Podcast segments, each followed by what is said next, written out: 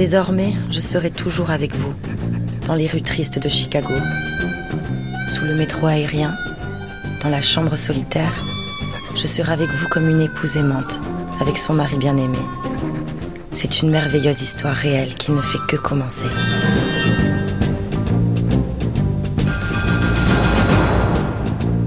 Simone de Beauvoir, Absolutely, Christine Lasserre et Christine Diger.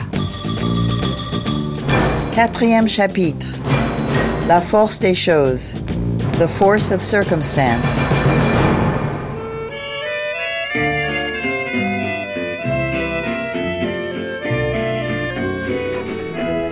Mon précieux bien-aimé de Chicago, je pense à vous de Paris.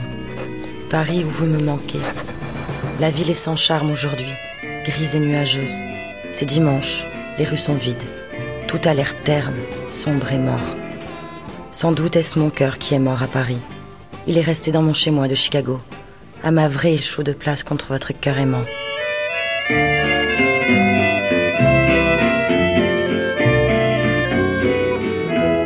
Maintenant, les cloches de la libération appellent à d'autres tâches. Camarades de la résistance, la route est longue, il y a encore des ennemis à abattre. Écoutez, voici que le monde qui acclame Paris libéré se tait pour entendre la voix de la France. Pendant ma jeunesse, de mettons de 21 à 31 ans, enfin disons jusqu'à la guerre, jusqu'en 40, Radio-Canada. j'étais quand même très très apolitique.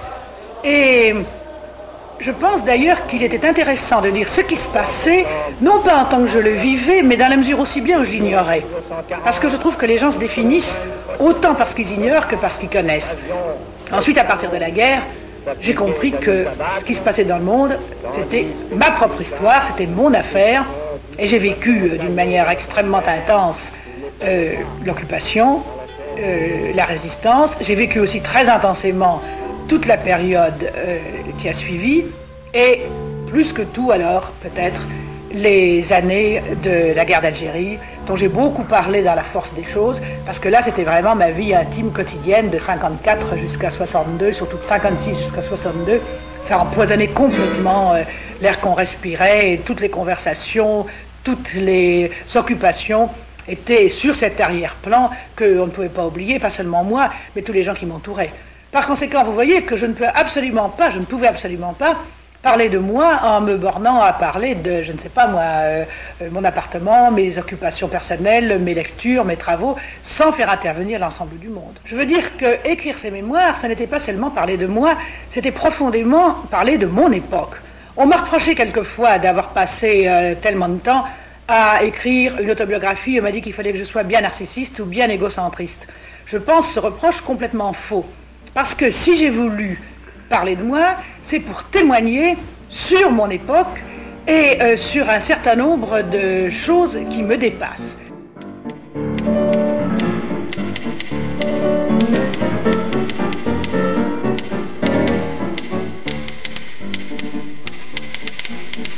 Janel, quand Simone de Beauvoir entreprend la rédaction de ses mémoires dans l'après-guerre, est-ce qu'elle est à contre-courant ou est-ce qu'elle est dans son temps? Non, elle est vraiment dans son temps, effectivement. Le genre des mémoires, avec la Deuxième Guerre mondiale, redevient un genre véritablement actuel, important. C'est évidemment De Gaulle qui euh, redonne au au genre toute sa noblesse dès les débuts des années 50. Donc Beauvoir, en quelque sorte, s'approprie un genre non seulement intéressant d'un point de vue littéraire, mais surtout essentiel pour la gestion de la mémoire immédiate dans la société française de l'après-guerre. Je ne suis pas responsable. Alors qui est responsable?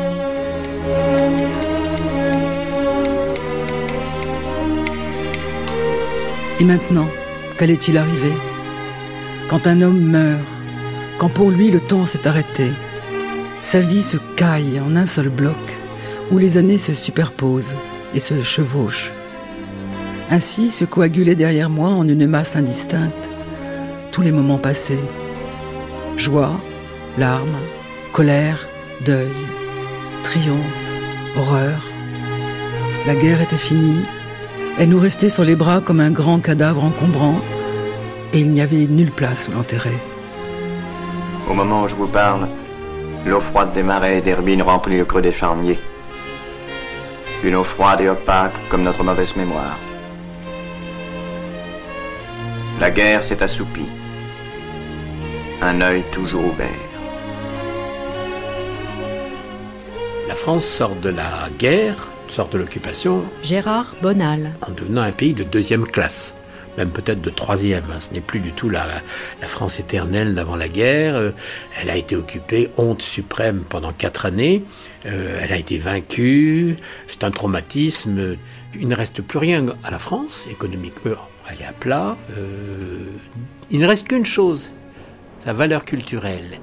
Et on va, tous les autres pays aussi, à commencer par les États-Unis, vont mettre en valeur ce qu'il reste, donc la culture de la France, sans doute pour sauver peut-être ce pays. Enfin, c'est la théorie de, Beauvoir. Le moindre petit écrit, dit-elle, dans La force des choses, était porté au nu. Et donc, à partir de 45, l'existentialisme, qui va devenir connu dans le monde entier très vite, va apporter une célébrité à la France bien sûr, mais surtout à Jean-Paul Sartre et à tous les existentialismes, Simone de Beauvoir en même temps.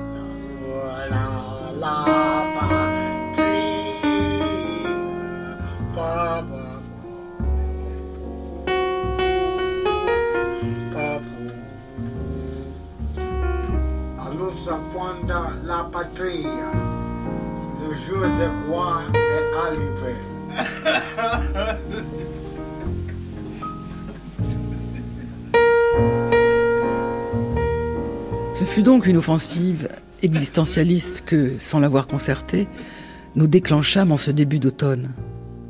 Le tumulte que nous soulevâmes nous surprit. Soudain, ma vie déborda ses anciennes frontières. Je fus projeté dans la lumière publique.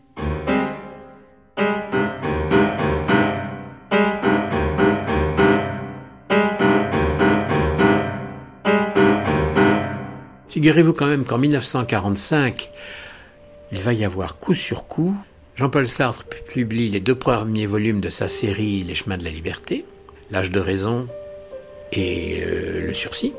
Simone de Beauvoir publie Le sang des autres. La revue Les temps modernes sort. Il y a une, conférence que donne Jean-Paul Sartre à la Maison des Centraux, rue Jean Goujon, sur le thème L'existentialisme est-il un humanisme?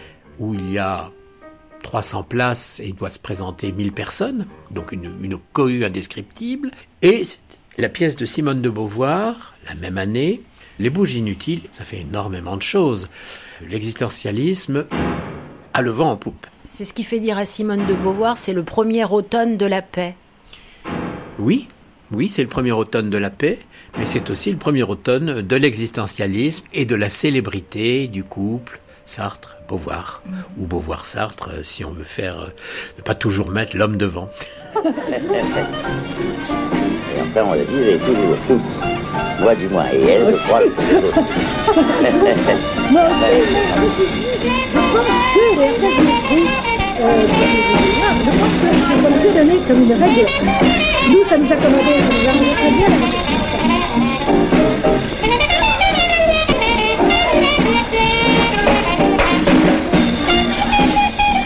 C'est une véritable renaissance et c'est aussi une nouvelle génération qui prend le pouvoir. Euh, c'est à ce moment-là qu'on voit apparaître des comédiens comme Gérard Philippe, qui joue une pièce de Camus. Nous, nous te cherchions, César. Qui, qui est étiqueté comme existentialiste à l'époque, donc Caligula, dans lequel il va connaître ses premiers grands succès.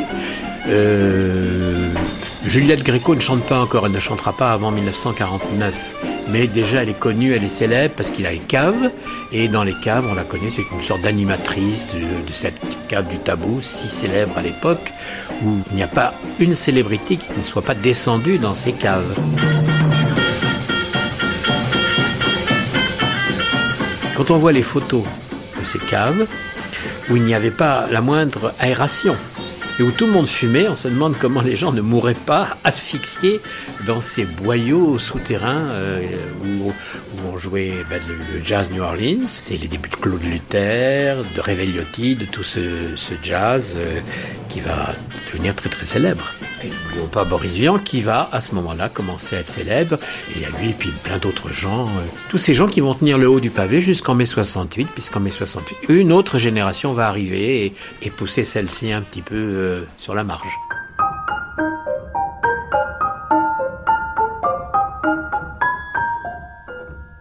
Si tu t'imagines, si tu t'imagines, fillette, fillette, si tu t'imagines, que ça va, que ça va, que ça va durer toujours la saison des A, la saison des A. Saison des amours, ce que tu t'égoures, fillette, fillette, ce que tu t'égoures.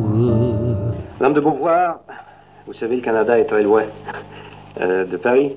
Et au Canada, quand on parle de l'existentialisme, généralement, la première chose qui nous vient à l'esprit, on voit toute cette jeunesse bruyante, tapageuse, qui aimait beaucoup le jazz dans les années de l'immédiate après-guerre, et qui se réclamait, qui fréquentait Saint-Germain-des-Prés, qui se réclamait de l'existentialisme. Alors pour vous, est-ce que cette jeunesse euh, présentait un visage réel de l'être existentialiste, de l'homme existentialiste Je crois qu'il n'y avait à peu près aucun rapport entre la philosophie existentialiste telle que l'on définit, euh, que ce soit Gabriel Marcel qui a défini un existentialisme chrétien ou Sartre qui a défini un existentialisme athée, et cette jeunesse, sinon une question de topographie. Je veux dire que Jean-Paul Sartre fréquentait les cafés de Saint-Germain-les-Prés pour y travailler, et il habitait d'ailleurs, il habite encore sur la place Saint-Germain-les-Prés, et toute cette jeunesse, euh, eh bien, dansait dans des caves de Saint-Germain-les-Prés. Je vois très peu d'autres euh, rapports entre les deux espèces d'existentialisme. C'était tout à fait accidentel, quoi, qu'ils se soient rencontrés. C'est tout à fait accidentel. Ceci dit, nous avions, Sartre et moi, des amis plus jeunes que nous parmi cette jeunesse tels que Greco, Anne-Marie Casalis ou d'autres, mais enfin, les noms de muses de l'existentialisme qu'on a donnés justement à Greco, Anne-Marie Casalis, ne signifiaient pas grand-chose. Si tu t'imagines, si tu t'imagines, fillette, fillette, si tu t'imagines que ça va, que ça va, que ça va durer toujours la saison des A, la saison des A, saison des amours, ce que tu te gourres, fillette, fillette, ce que tu te gourres. Nous étions embarqués dans le même navire, qui était ce navire de l'existentialisme. Juliette Gréco. Mis en page par les journaux à scandale. Il y a eu toute une exploitation faite comme ça, autour du nom de Sartre, autour du mien, des mélanges plus ou moins heureux. L'existentialisme est une philosophie extrêmement sérieuse et chaque fois que je suis arrivée dans un pays étranger, pendant 20 ans, il m'arrive encore d'être obligée de mettre les choses au point et de dire, écoutez monsieur, si vous voulez savoir ce qu'est l'existentialisme, tenez, euh, voilà 2000 francs, et donc vous achetez l'être le néant. et puis voilà. hein? C'est aussi simple. Les beaux jours de fête, soleil. Moi, je sais que ça m'a beaucoup servi dans l'existence ça me permet de garder une très grande distance avec les choses et, et les regarder avec des yeux très, très clairs. À commencer par moi-même que je regarde sans, sans tendresse. Et en plus, respect de l'autre, ce qui est très important.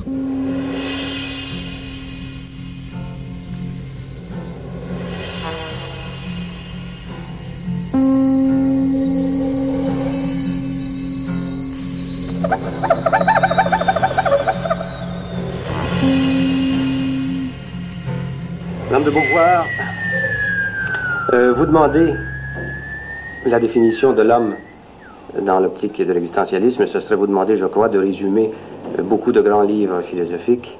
Oui, je crois que c'est à peu près impossible. Mais il y a peut-être moyen, je crois, de vaincre la difficulté en abordant le, problème de l'existence de l'homme par euh, différents aspects d'ordre moins général, comme par exemple, quelles sont les valeurs que vous reconnaissez à l'homme? Bah, l'homme lui-même. Nous pensons, et ça c'est euh, un des points les plus importants de l'existentialisme, que l'homme est finalement la raison d'être de l'homme, son avenir et euh, la fin même de toutes ses, de toutes ses activités. C'est-à-dire que nous trouvons bien tout ce qui sert euh, aux intérêts, au bonheur et au développement de l'homme, et mauvais tout ce qui va contre.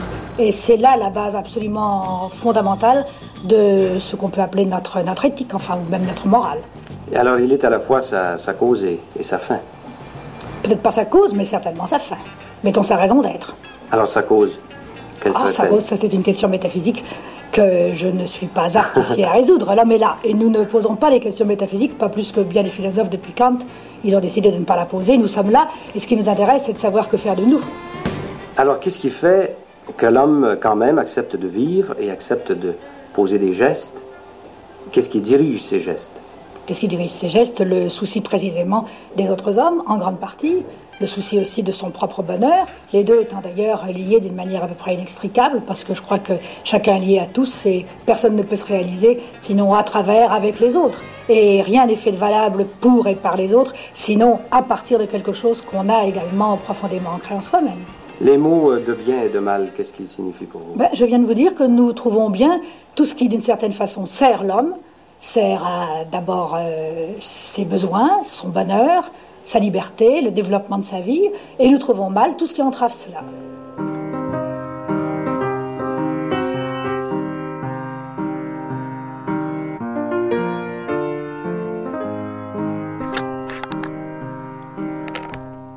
Friday, 23rd of May, 1947. Mon bien-aimé. Mon bien-aimé.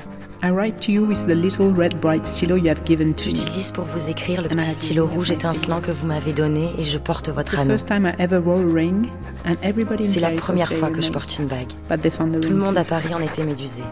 I wait eagerly for a letter. J'attends ardemment une I lettre. miss you, you know. Vous me manquez. I miss your lips, your hands, Vous savez, vos lèvres me manquent. Vos mains, tout votre corps chaud et fort.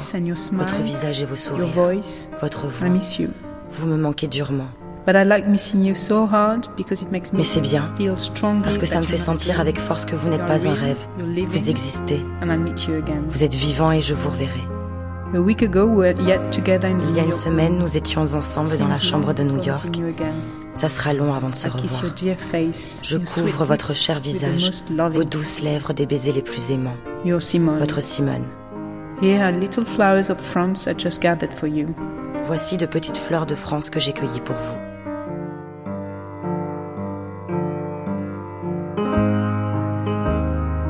La correspondance de Simone de Beauvoir Irène vous emporte. Vous êtes dans ce que j'appellerais le grain de l'amour. Vous le sentez, il filtre de partout. Même si nous ne disposons pas des réponses de Nelson, on peut les imaginer à des détails, puis on voit les lieux. On voit ses fixations. Par exemple, après l'amour, elle, elle fixait de l'autre côté de la Wabansia cette enseigne lumineuse de Shields. Ça revient très souvent.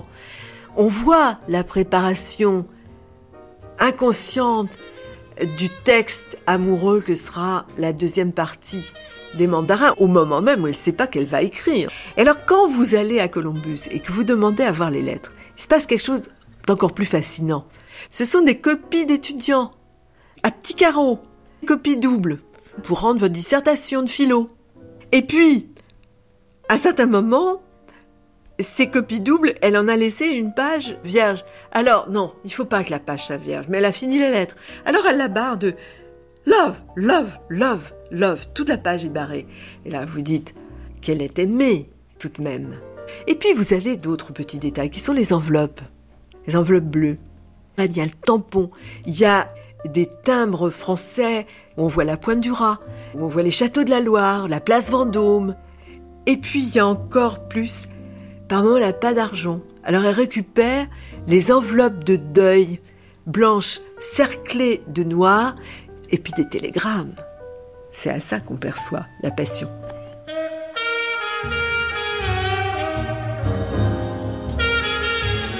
Simone de Beauvoir. Absolument.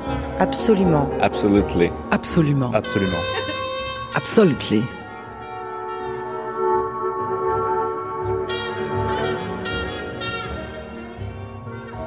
Thursday night, October 30th, 1947. Nelson, my love. Nelson, mon amour. As soon as I have mailed the letter, Dès que I j'ai posté so une lettre, je me sens si frustrée que je dois en commencer une autre. I never feel I told you why I wanted J'ai to. toujours l'impression de n'avoir rien dit. Sans doute parce que l'amour ne peut pas se dire. J'ai hésité à éteindre pour m'abandonner à des pensées sommeilleuses sur vous. Écrire demande plus d'efforts mais rend un son plus vrai, même si la correspondance comporte une part d'illusion. Parce qu'il vous importe peu, et à moi énormément, que cette lettre soit écrite à cet instant précis. Maintenant. Maintenant. Quel drôle de mot, puisque même l'heure de nos montres diffère. Et qui signifie tant quand nos lèvres se rencontrent. Quand nous pouvons dire maintenant, maintenant je vous ai. Vous n'attachez pas autant d'importance que moi aux mots, je sais. À vos yeux, j'ai trop de goût pour eux. Je fais trop travailler mes mâchoires avec mon stylo. Vous avez raison. Mais pour vivre l'attente, je n'ai que des mots.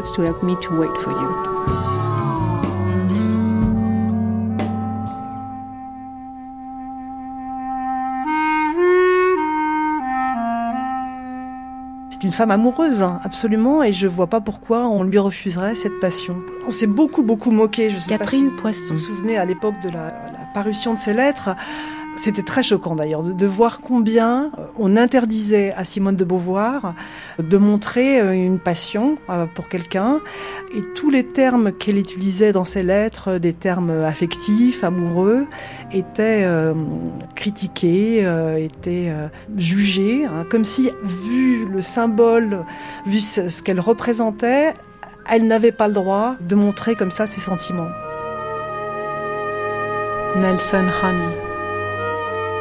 Darling, my husband.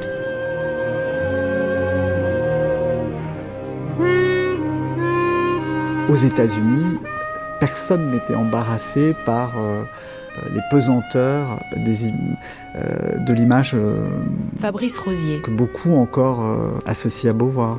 Et c'est difficile de s'en défaire totalement. Ça demande de la dégager en fait du compagnonnage avec Sartre et de la lire sans avoir une, une sorte d'image à défendre, euh, cette, image dans laquelle euh, elle aurait été moulée.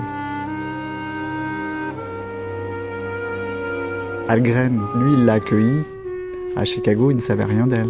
Il n'avait pas lu ses livres. Elle ne correspondait pas du tout aux femmes qu'il avait rencontrées jusqu'alors. Elle était française. Il comprenait difficilement ce qu'elle disait en anglais. Donc il l'a vue euh, comme peu de gens l'ont vue. Crois que les lettres sont l'occasion de la redécouvrir. Les lettres nous donnent la chance de pouvoir entendre mieux que jamais, euh, par le détour d'une autre langue, Beauvoir. Elle est extrêmement vivante. Mon bien-aimé, it is nice to write to you from this little room. It's 5 p.m. The sun shines very softly above the village and the green hills. Elle écrit des lettres euh, tout à fait magnifiques et on ne peut que regretter le fait que on n'a pas les lettres de Algren. On peut deviner euh, leur contenu, mais pour l'instant elles ne sont pas publiées. On, on craint qu'elles ne le soient jamais.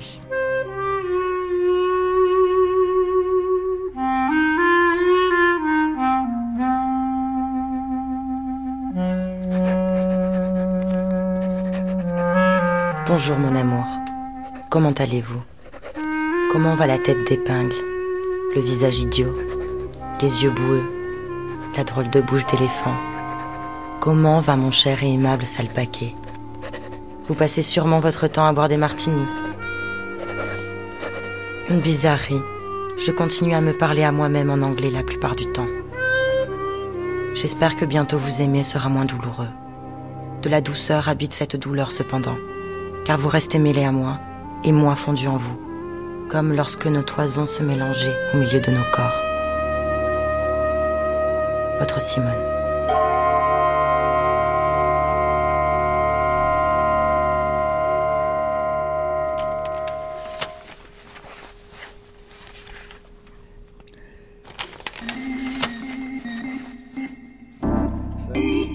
Sylvie Lebon de Beauvoir, vous êtes peut-être la seule aujourd'hui à avoir lu les lettres d'Algren à Simone de Beauvoir. Et oui, je voulais les publier en même temps que celles de Simone de Beauvoir.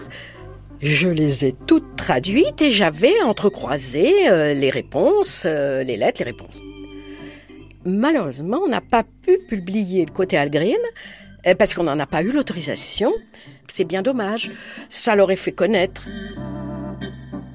En fait, euh, on voit sa vie euh, à Chicago. Comme il fréquentait des milieux tout à fait marginaux, c'est toujours des histoires absolument extravagantes. Il, il- il fréquentait des voleurs, des drogués, des losers. Des... Il raconte euh, sa vie quotidienne. Et on voit à quel point il était solitaire, seul. Il en souffre, mais il a quelques amis, mais très peu. Il a eu un amour, euh, une passion pour Simone de Beauvoir. C'est indéniable. Nelson, my love.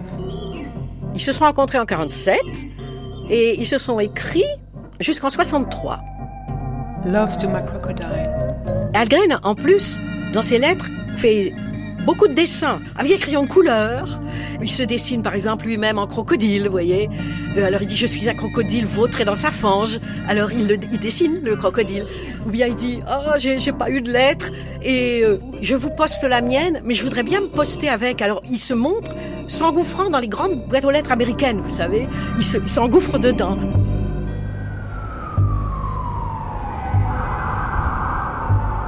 All you really have to do in Chicago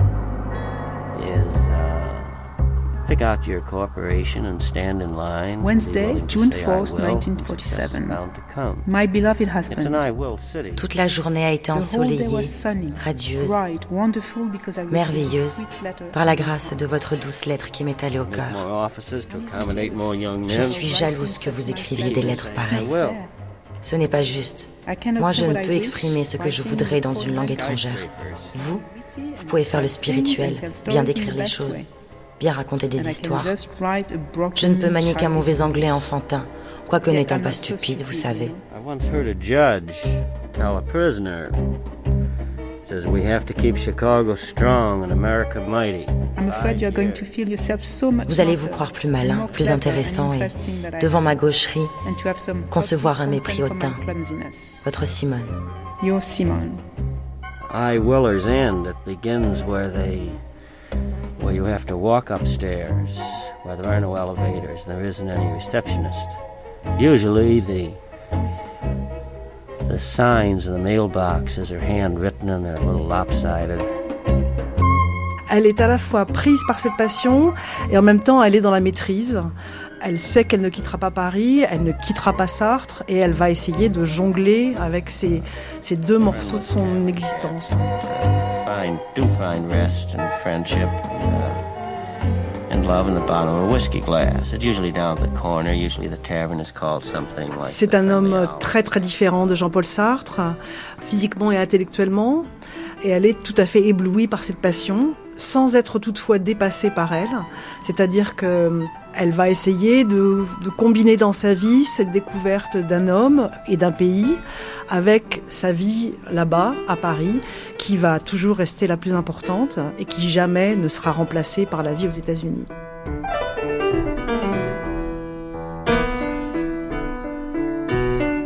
Lundi soir, 19 juillet 1948.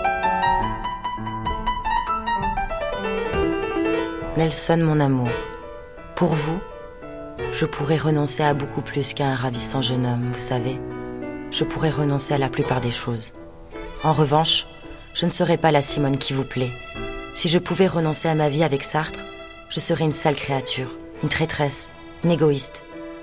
Cela, je veux que vous le sachiez, quoi que vous décidiez dans l'avenir. Il est impossible de ressentir plus d'amour que je n'en ressens pour vous. Amour du corps, du cœur, de l'âme. Et je préférerais mourir plutôt que de causer un mal profond, un tort irréparable à quelqu'un qui a tout fait pour mon bonheur. Votre Simone.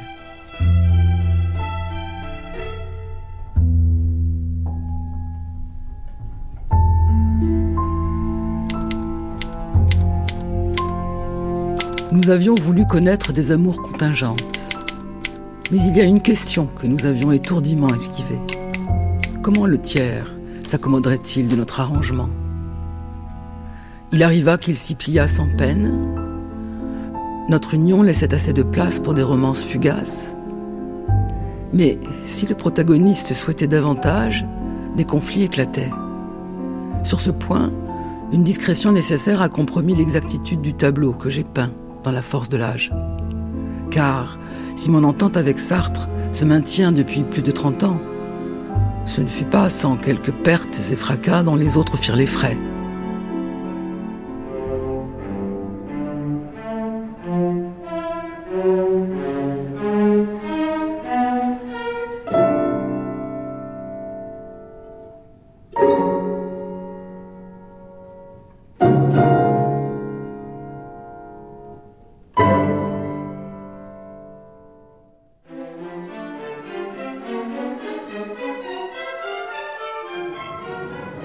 Que je disais la vérité, mais je la disais spontanément.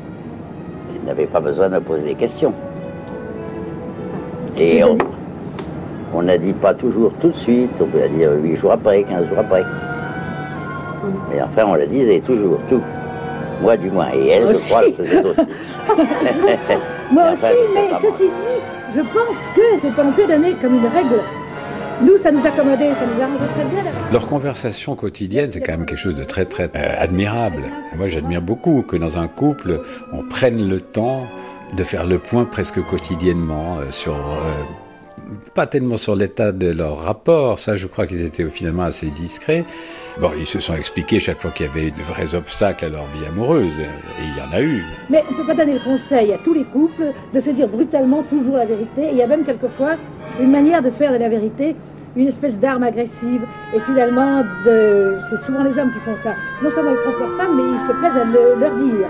Et c'est beaucoup plus pour se complaire à eux que pour vraiment avoir un rapport de Cette volonté de maintenir le contrat de transparence envers et contre. Michel Contat. Alors, euh, si on s'interroge sur l'évolution de leur rapport, il reste aux yeux de l'extérieur le couple.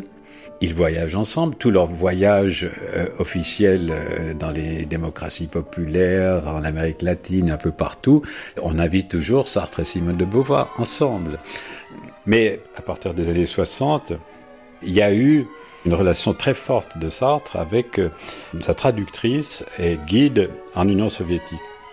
Il a même envisagé de l'épouser avec l'accord de Simone de Beauvoir.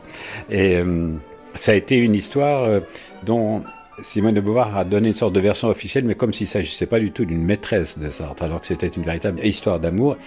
Comme euh, l'histoire avec l'américaine Dolores Vanetti, où euh, Simone de Beauvoir a, vraiment craint pour leur propre couple l'importance que prenait cette euh, liaison avec Dolores Vanetti.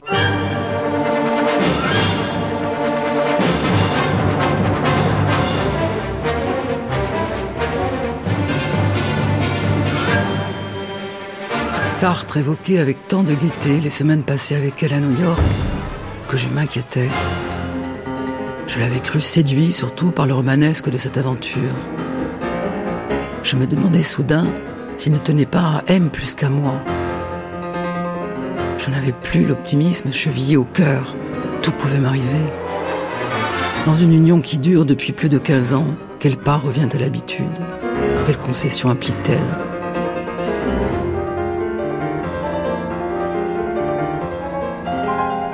parlez de Léna, vous parlez de Dolores, euh, il faut y ajouter Arlette Elkaïm d'une autre manière. Est-ce que vous diriez que Simone de Beauvoir a finalement souffert à l'intérieur de ce couple Beauvoir-Sartre? Oui, oui, je, je crois qu'à partir de Dolores, et même si elle a parallèlement une histoire d'amour avec Nelson Algren, qui a été sa première vraie grande histoire passionnelle d'amour, elle avait déjà une relation euh, amoureuse avec Jacques Bost, qui était leur ami à tous les deux.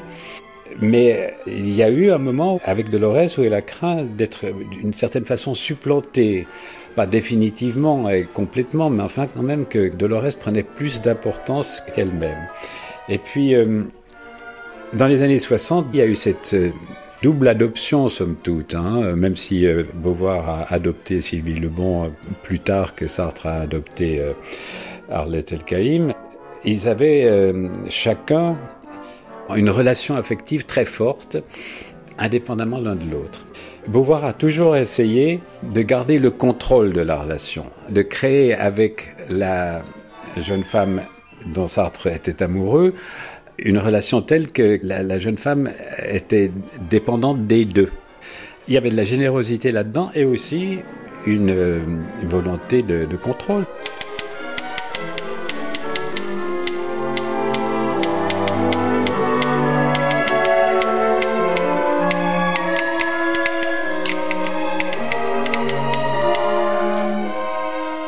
Tout à fait extraordinaire de voir Catherine Poisson combien l'écriture est importante au jour le jour pour Simone de Beauvoir et pour Jean-Paul Sartre. Euh, ils tiennent tous les deux des carnets intimes. Ils entretiennent d'énormes correspondances avec de nombreux amis. Simone de Beauvoir prend des notes puisque très vite elle commence un projet autobiographique. Donc il y a vraiment cette habitude de transposer la vie par l'écriture.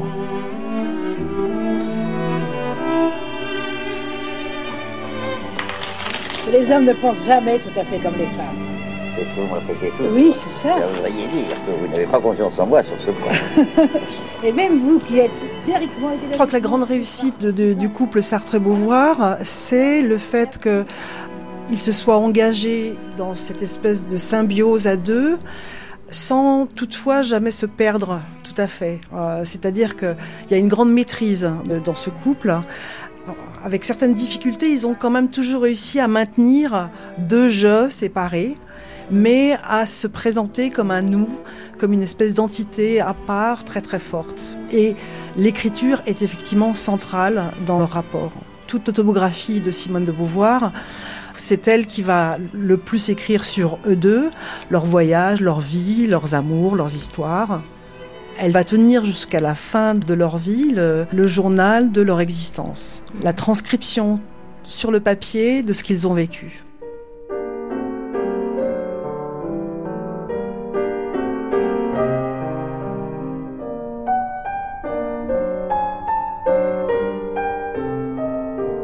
En plus de 30 ans, nous ne nous sommes endormis qu'un seul soir désunis.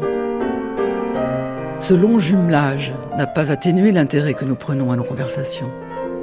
Très souvent, l'un achève la phrase commencée par l'autre. Nous ne nous étonnons plus de nous rencontrer dans nos inventions mêmes. Nos tempéraments, nos orientations, nos choix antérieurs demeurent différents et nos œuvres se ressemblent peu. Mais elles poussent sur un même terreau.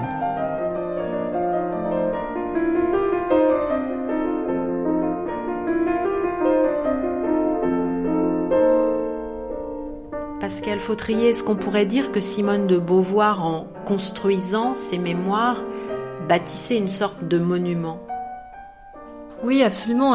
Elle bâtit un monument, elle bâtit un mythe euh, qui a vocation à être aussi puissant que le mythe d'Héloïse et d'Abélard. Et elle va à ce moment-là colmater toutes les failles, toutes les brèches. Donc euh, on a l'impression qu'il s'agit d'une grande histoire d'amour qui dure toujours, qui dure absolument et qui n'a pas de failles, qui n'a pas de moments difficiles, euh, etc.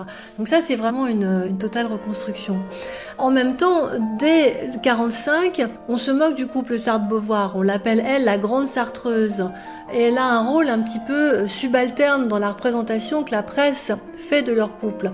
Et du coup, dans les mémoires, elle rétablit les choses en mettant en scène une égalité. Alors une égalité qui est reconstruite, qui est mythique, mais qui est néanmoins a un sens politique. Et c'est cette égalité, cette liberté dans le couple, la transparence, la possibilité d'avoir des amours que Sartre a appelées contingentes, tout cela, évidemment, a un sens politique. Et c'est à ce mythe-là que va adhérer la génération des années 60 et 70.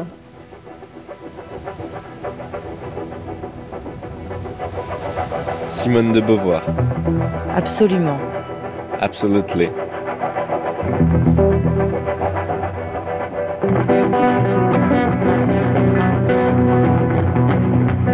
M avait consenti de mauvaise grâce à passer quatre mois avec Sartre pendant que je voyagerais avec Algren. J'avais une immense envie de me retrouver auprès de lui. Mais je ne savais pas dans quelle mesure je tenais à lui. Un peu, beaucoup, davantage. Algren comptait me garder longtemps et je n'osais l'aviser noir sur blanc de mes nouvelles dispositions. Deux mois d'Amérique au lieu de quatre. J'arrangerai les choses de vive voix. J'arrangerai les choses de vive.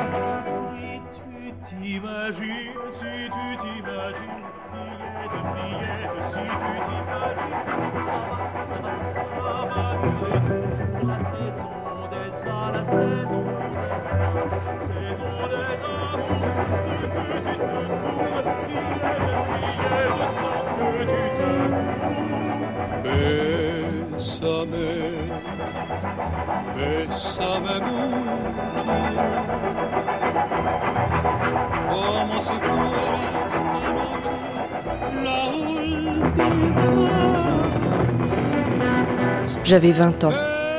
Je vivais mon premier amour et c'était mon premier voyage.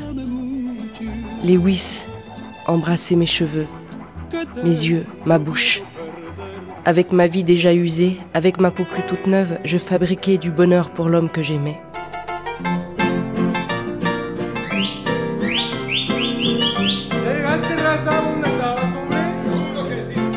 Baroudées au Mexique, euh, à la Nouvelle-Orléans, dans des tacos brinque-ballons, dans des autobus euh, qui tenaient par euh, la grâce de la Madone mexicaine, au fin fond du Guatemala et du Mexique, et parfois les routes étaient coupées.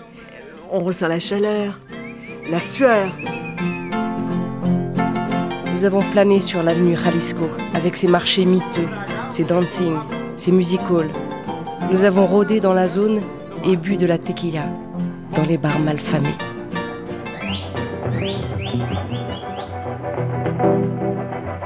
Nelson Alwyn et Simone de Beauvoir vont tenir le carnel journal intime à deux voix du premier jour de leur retrouvaille, tant attendu le 8 mai 48, jusqu'à leur rupture le 14 juillet de la même année. Et il y a une règle du jeu. Tous les jours, ils rempliront une page. Il n'y aura que leurs émotions du jour. Elles seront datées et il écrira le premier. Ensuite, elle livre sa version à elle de la journée. Il y a d'abord une journée où il y a qu'elle qui dit euh, busy day, fucking and so on, c'est-à-dire euh, journée très occupée, baise, etc. Mais à mesure que le petit carnet avance, tout euh, se décompose. Parce que euh, Nelson s'aperçoit qu'elle va, à toute blingue à chaque étape, chercher à un poste restant les lettres de Sartre. Elle écrit pendant des heures à Sartre, devant lui, dans les chambres d'hôtel, dans ce confinement des chambres d'hôtel. Si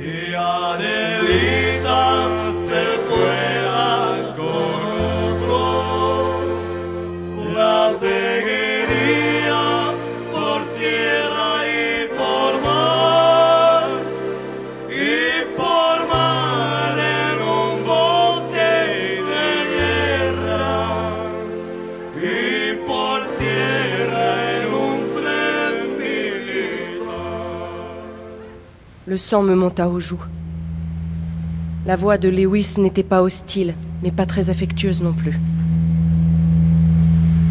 Était-ce à cause de cette lettre de Paris? Brusquement, je m'avisai que je n'étais pas seule à penser notre histoire. Il la pensait aussi à sa manière à lui.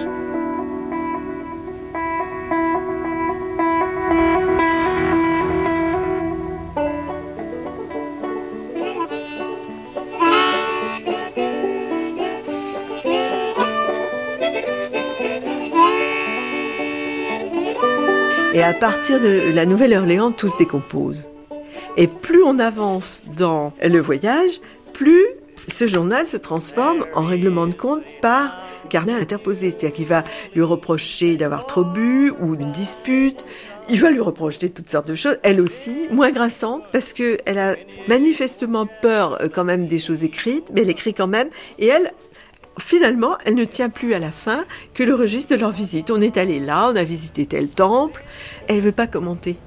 Mais lui, il continue à commenter les disputes. Et puis, ça se terminera qu'à New York, les dernières pages où tout est si violent entre eux, elle est la seule dans les deux dernières pages à écrire, et la dernière est terrible. C'est un mardi, elle écrit Tuesday, going away, elle tire un grand trait. Donc, mardi, on part. Il y a un trait. Et lui n'écrit pas. Et c'est dans cette page qui comporte que deux lignes qu'on voit le drame de la séparation. Elle pleurait des heures, évidemment, après, euh, presque des jours. Et puis, elle commencera euh, à se mettre au deuxième sexe. Résilience, le deuxième sexe. Pour oublier les larmes.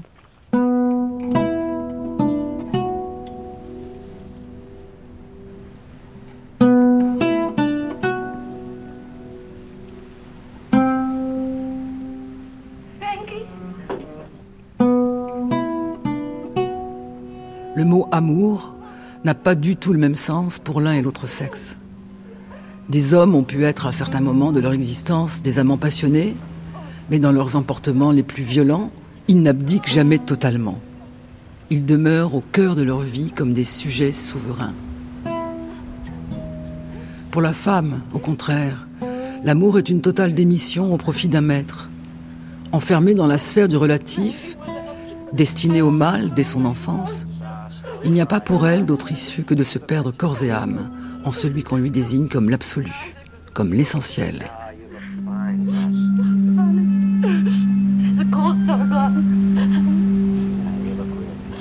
Dans l'histoire de Nelson et Simone, il y a vraiment quelque chose de tragique, comme dans la tragédie euh, Titus et Bérénice, malgré lui, malgré elle.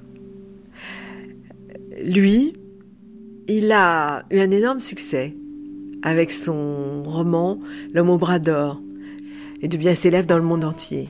Et elle, elle a du succès en même temps. Le deuxième sexe. À peu près euh, à un mois près, un ou deux mois près. Leur carrière vont les séparer.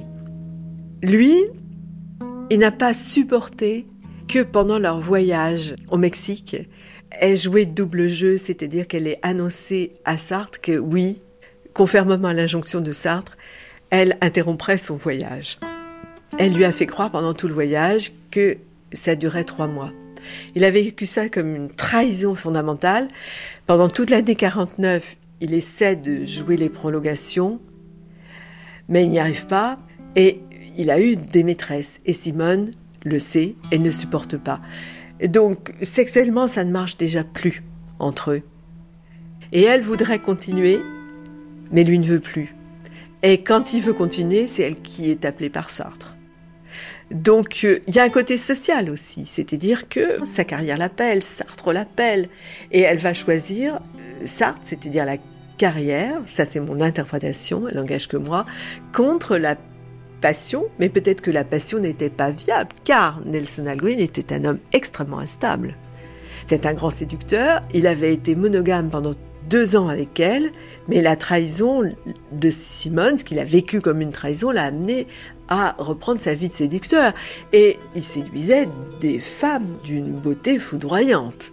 Et sans doute pour Simone, ça l'a cassée. Elle est redevenue la jeune femme en grande insécurité qu'elle avait toujours été. Si tu crois petite, si tu crois un peu que ton teint de rose, ta taille de guêpe, tes mignons biceps, tes ongles d'émail, ta cuisse de nymphe et ton pied léger, si tu crois que ça va, ça va, que ça va, que ça va durer toujours ce que tu te goûtes.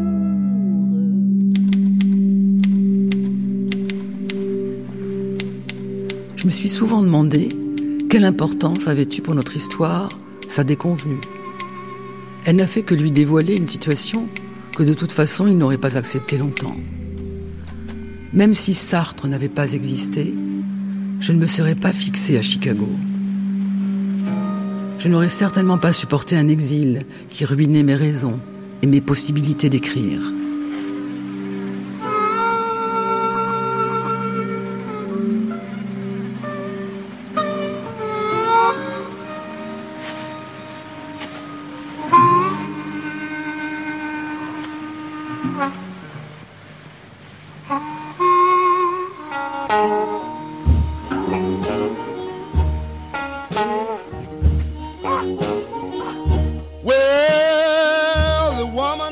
Ressemblait à un bel été. Chaque matin, nous traversions en barque l'étang aux herbes gélatineuses. Nous escaladions les dunes de sable qui me brûlaient les pieds. Nous nagions. Nous nous bronzions au soleil. Et nous revenions vers la maison, chargés comme des Indiens de morceaux de bois mort. Notre bonheur était si bien imité qu'il me semblait souvent que, d'un instant à l'autre, il allait être vrai.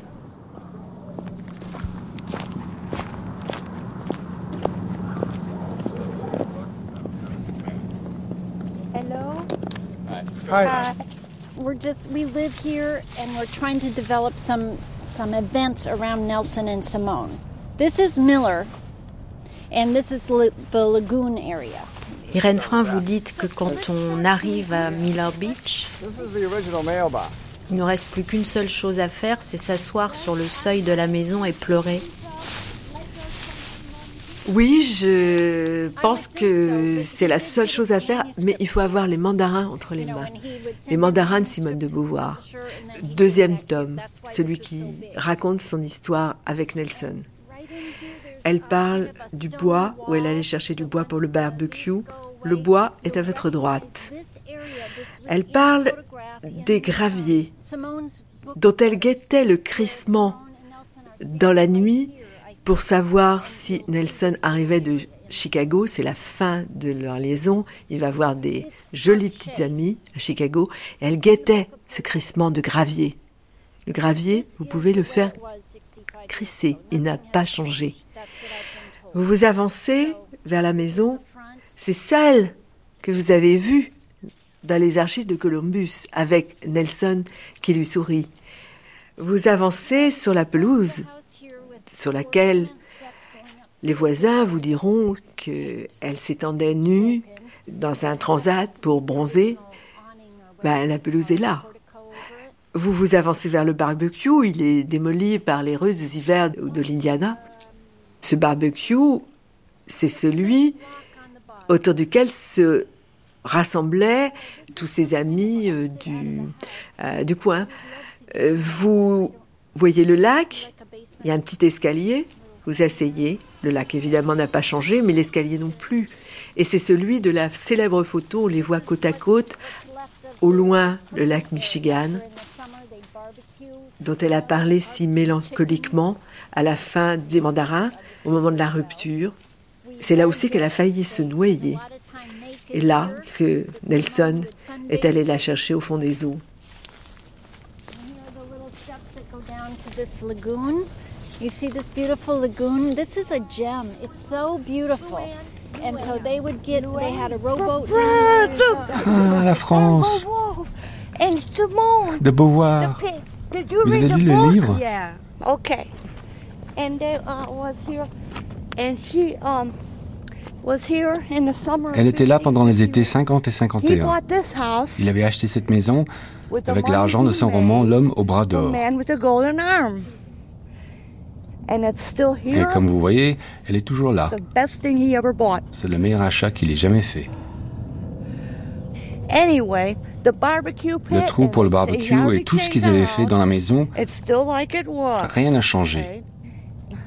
Elle prenait des bains de soleil toute nue used to row the boat every morning et faisait un tour de barque tous les matins. there and climb Il the grimpait sur les dunes and dunes, go swimming il se baignait, and hiking and il faisait des marches et du vélo. And she was working on some manuscripts there in one of the Et elle bedrooms. travaillait sur un manuscrit dans une des chambres, A few steps to the water. à quelques mètres du rivage. Well, this is just a little lagoon. Ce que vous voyez là, c'est seulement un petit lagon. Le lac Michigan est là-bas, de l'autre côté des dunes.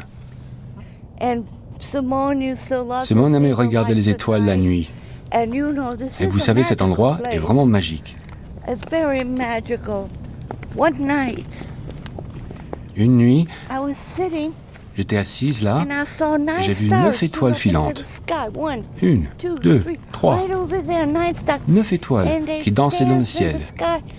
Yes. And some people thought they were angels. Il y a des gens qui ont cru que c'était des anges. C'est un endroit magique. It was the place they were going to spend their perfect love. C'était l'endroit parfait pour oh, leur she amour. Elle a été tellement heureuse, et des how années plus tard, elle a continué de lui écrire pour lui demander comment était la maison. How is the cottage here? Can't you feel their? This was the place of their love Vous and sentez pas leur présence? C'est ici qu'ils ont vécu leur amour et ensuite leur chagrin? Simone n'est pas restée longtemps. Elle allait et elle venait parce qu'ils voyageaient beaucoup. here Ils se sont retrouvés ici deux fois. Une première fois pour l'été et puis l'année suivante. Mais cette fois, ça s'est mal passé. Et donc elle n'est jamais revenue. On appelle cet endroit du nord-ouest de l'Indiana le berceau du féminisme. We want to put a plaque out front On voulait même poser une plaque sur cette façade. Because this, this is the place where Simone already had Parce que c'est l'endroit où Simone a modifié certains passages du deuxième sexe. so much from Nelson Tellement on avait appris avec Nelson.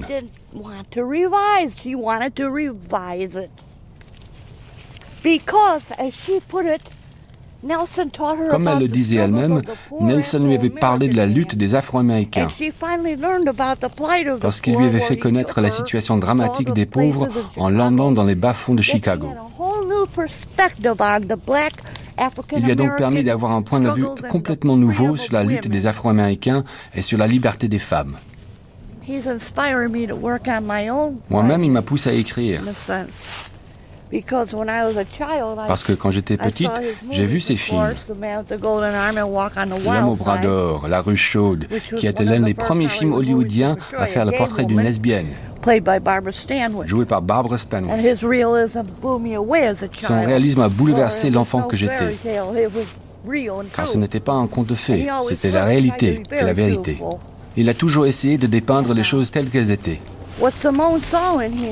Ce que Simone a ressenti pour lui, c'était l'attirance des contraires. Sometimes I wish she still would have stayed here. and they would have Quelquefois, j'aimerais qu'elle ne soit pas partie, But I see that couldn't qu'ils soient restés ensemble. Mais je sais bien que ce n'aurait pas été possible parce que chacun avait sa propre vie. Simone would have never, Simone would have never gone on to be with Simone n'aurait jamais pu avoir la vie avec lui qu'elle a eue. Car il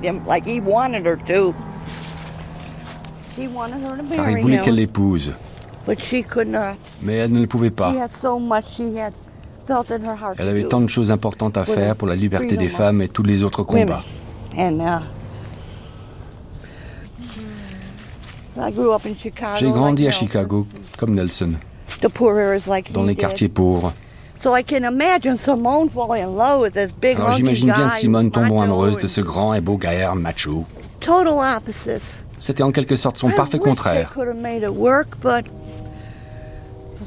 Oui, j'aurais bien aimé qu'ils restent She ensemble. did what she had to Mais do Simone est partie. Elle a fait ce qu'elle avait à faire en continuant de se battre pour la liberté des femmes. Car uh, c'était une grande combattante pour la liberté. Elle préférait se servir de son cerveau plutôt que d'une arme. I have the highest respect for them J'ai le plus profond respect pour ce qu'ils ont apporté à la littérature, à la politique, and philosophy. of à la philosophie bien sûr. In fact, I'd have to say I'd respect him and her Et je dois vous dire que je respecte leur relation, même buried si elle est enterrée avec l'autre.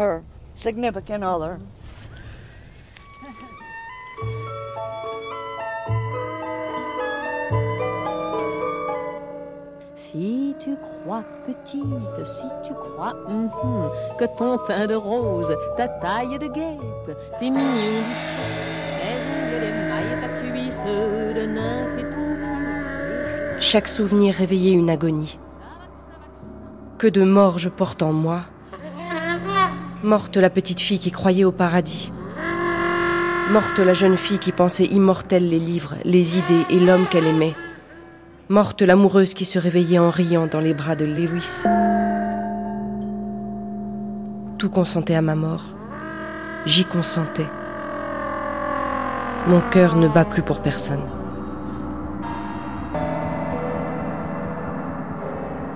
Vous dites, Pascal Fautrier, que Simone de Beauvoir est allée jusqu'au bout de la passion au risque de la perdre. Oui, Beauvoir, à la fois, contrairement peut-être à Sartre, accepte de se perdre. Et du coup, elle prend le risque de la déréliction, de la dépression. Et c'est ce qu'on voit à chaque fois qu'elle a une histoire d'amour importante. Il y a ce balancement entre euh, l'exaltation, la joie de la rencontre amoureuse, et puis dès que ça ne marche pas trop bien, ou dès qu'il y a trop trop d'éloignement, ou dès que la fin se, se profile, un risque d'effondrement dépressif.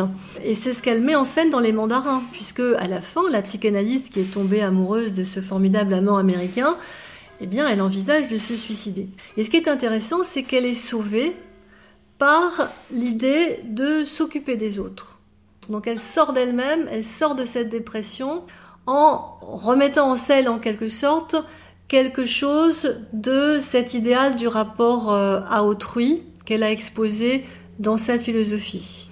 Pour Beauvoir, l'amour, la rencontre amoureuse, est le lieu éthique fondamental. C'est pour elle un absolu moral et c'est le centre de la morale qu'elle écrit dans Pour une morale de l'ambiguïté et dans Pyrrhus et Cinéas.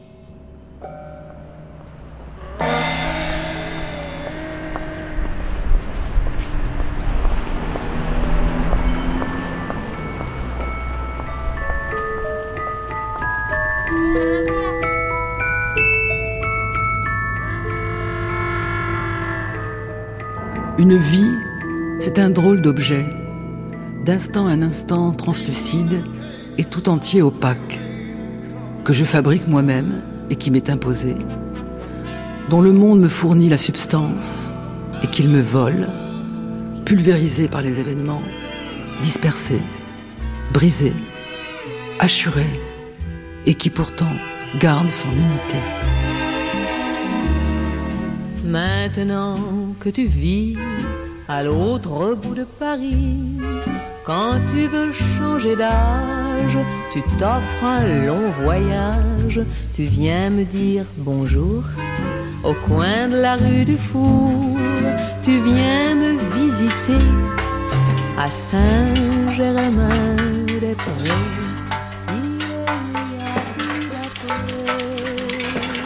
Simone de Beauvoir, absolument. Euh, de quelle façon travaillez-vous Radio-Canada. à vos mémoires Est-ce que vous écrivez euh, vite Est-ce que vous écrivez lentement Est-ce que vous, vous réécrivez souvent Est-ce que... Je réécris très souvent. Ça dépend des ouvrages. J'écris beaucoup plus vite les essais et surtout les reportages que je n'écris les romans ou un ouvrage comme ces mémoires euh, que je voudrais vraiment très, enfin très exact et auquel je veux apporter beaucoup beaucoup de soins. Là alors, enfin puisque vous me demandez sur les mémoires, ben, je vous dirais qu'en gros j'ai fait d'abord une espèce de, je ne peux même pas dire une première version, une espèce de brouillon écrit au galop où j'ai jeté pêle-mêle un peu tout ce que je me rappelais, une espèce d'exploration de ma mémoire proprement dite. Et puis alors j'ai repris cela ensuite, année par année, en m'aidant de ce que je pouvais avoir de documents, j'en ai malheureusement très peu, des journaux dans la mesure où j'en avais, des lettres dans la mesure où j'en ai, et aussi alors des documents objectifs, c'est-à-dire euh, regarder les journaux de l'époque, alors les journaux, je veux dire la presse de l'époque, etc., etc., pour essayer de, de revivre enfin mon époque. Parce que, comme je vous disais tout à l'heure, que je pense qu'il n'y a pas de nature humaine et que chacun est lié à tout ce qui l'entoure, si je veux parler de moi, je suis obligé de parler de la France entre 1929 et 1939, par exemple. C'est dans ce sens-là que vous entendez euh, l'engagement d'ailleurs. C'est que nécessairement, euh, euh, tout est conditionné, euh, chaque être humain est conditionné par tout ce qui l'entoure. Si vous voulez, c'est qu'en un Il certain sens, il est impossible d'écrire sur euh, quoi que ce soit sans qu'au moins à l'horizon se profile tout l'ensemble du monde dans lequel on vit. Pierre Dumaillet et Igor Barrère vous proposent cinq colonnes à la une.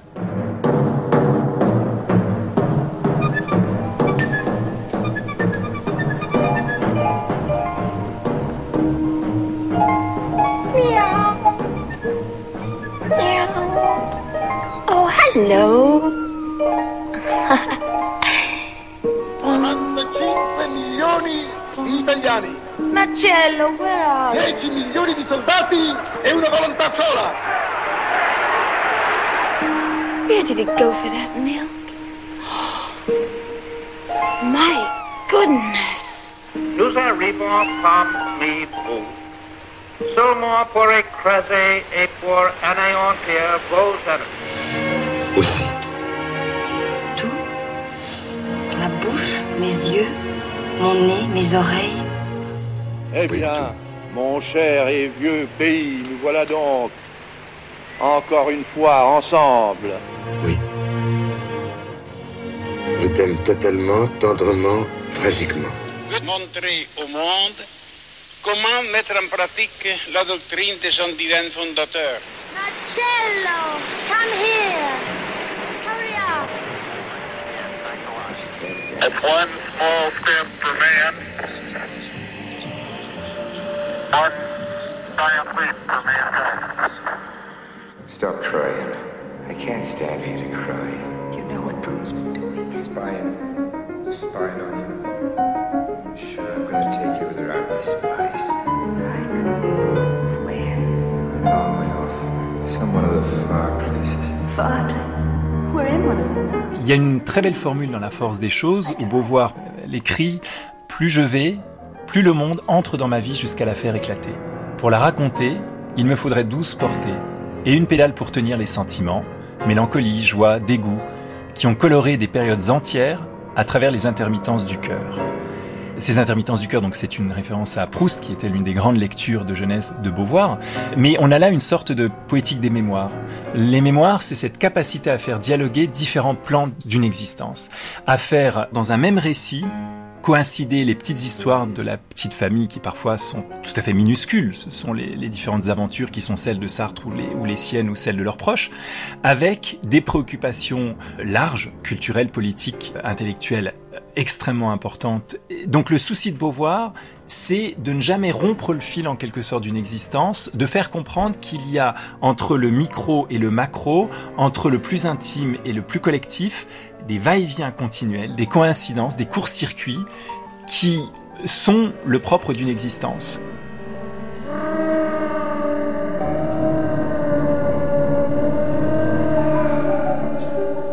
Entre la dépression qui peut être la sienne euh, en raison de la complexité de son histoire avec Nelson Algren, cette espèce de grand désir qu'il apporte du côté de l'autre côté de l'Atlantique et son incapacité à céder à ce, désir de, rejoindre et donc la nécessité qu'elle a euh, de rester avec Sartre et de poursuivre le projet qui est le sien, cette espèce de douleur très forte qui courbe son existence à un moment donné, elle coïncide avec la crise qui est celle de l'après-guerre et la crise des intellectuels et notamment due à la guerre froide. Donc il y a chez Beauvoir un souci continuel de faire comprendre que les différents plans d'une existence se rejoignent les uns les autres. Ce qui est le, le plus beau chez Beauvoir, c'est cette capacité de totalisation, tenir tous les plans d'une existence ensemble.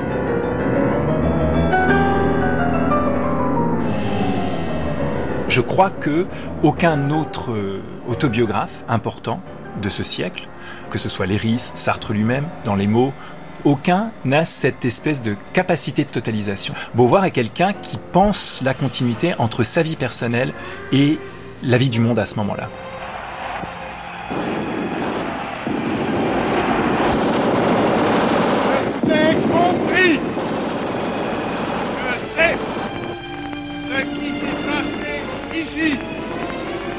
Je vois ce que vous avez voulu faire. Ce n'est pas de gaieté de cœur que j'ai laissé la guerre d'Algérie envahir ma pensée, mon sommeil, mes humeurs. Je ne supportais plus cette hypocrisie, cette indifférence, ce pays, ma propre peau. Pour des millions d'hommes et de femmes, de vieillards et d'enfants, j'étais la sœur des tortionnaires, des incendiaires, des ratisseurs, des égorgeurs, des affameurs. Je méritais leur haine, puisque je pouvais encore dormir, écrire, profiter d'une promenade ou d'un livre. Il me semblait traîner une de ces maladies où le symptôme le plus grave, c'est l'absence de douleur. Sakiet Sidi Youssef, 8 février 1958, 10 heures du matin. Un paisible village à la frontière algéro-tunisienne. Ils cherchaient un refuge, ils ont trouvé la mort. 1958, Sylvie Lebon de Beauvoir, c'est à nouveau le, le monde qui se déchire. En 1958, c'est la guerre d'Algérie. Elle a déjà commencé, mais elle prend une tournure horrible avec euh, la pratique de la torture en Algérie et en France. Le consensus des Français à cette torture, si bien que ça va être comme un exil de l'intérieur Simone de Beauvoir. Et elle l'a écrit dans beaucoup d'endroits, des journaux, des lettres. Elle ne peut plus se sentir chez elle dans son pays. Or, elle aime la France. La France, c'est son pays, mais elle ne s'y reconnaît plus. Puisque elle et une infime minorité vont prendre le contre-pied des choix des Français. Qu'est-ce que c'est le choix des Français? C'est de dire oui à la guerre d'Algérie, c'est de dire oui à De Gaulle, et elle et ses amis des temps modernes, c'est le contraire. Ils disent non à l'Algérie française, ils disent non à la torture, ils disent non à De Gaulle. Ils vont donc se trouver absolument sur la touche. Ça a été vraiment très très dur pour Simone de Beauvoir. Très dur. Elle dit, je ne peux même plus voyager en France, ce pays que j'adore. Parce que je ne peux plus regarder un paysage, elle ne peut plus écouter de musique. Elle dit au fond, euh, la musique c'est si beau, euh, c'est une justification du monde. Or, ce monde, je le trouve injustifiable. Je ne peux pas le justifier. Des avions ont repéré les avant-postes. Les mitrailleuses leur réservent un accueil chaleureux.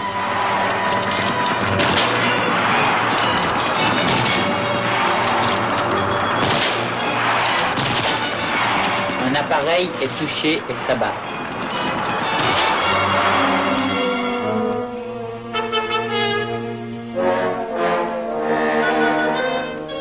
Sur les débris des ailes, le drapeau tricolore, jadis symbole de liberté et de fraternité, mais aujourd'hui symbole d'oppression coloniale et de génocide pour les Algériens. Et les voici de nouveau ceux qui portent la mort, les avions américains aux couleurs françaises, assassinant les femmes, les enfants et les vieillards sans défense. Je suis résolument contre la guerre d'Algérie et pour euh, l'indépendance des Algériens. Et ça, c'est euh, un engagement profond et fondamental et qui rejoint tous mes engagements par rapport, euh, disons en gros, à l'oppression. Je suis contre l'oppression sous toutes ses formes, et particulièrement sous cette forme d'ailleurs complètement périmée, même d'un point de vue tout simplement réaliste, qui est le colonialisme. Est-ce que vous croyez qu'actuellement il y a euh, une idéologie politique ou une politique en action qui est appliquée actuellement qui mérite justement l'engagement total? À l'heure qu'il est en France, l'engagement que nous pouvons avoir est un engagement d'opposition. Puisque précisément, euh, ce qui a triomphé, ce sont des, des idées, et quand je dis nous, je pense à tout le groupe ensemble auquel je me rallie, dont je fais partie, qui représente notre revue L'État moderne, puisque nous sommes contre le régime qui existe en ce moment et contre sa politique. Notre politique est d'abord une politique d'opposition. J'ai rien fait. Une belle petite comme toi. Qu'est-ce que tu fais avec cette bande de criminels du FLN, hein On est tous du FLN, on veut la libération de l'Algérie, on n'en veut plus des gens comme vous. Tu vas regretter ce que tu viens de dire. Non, je regrette pas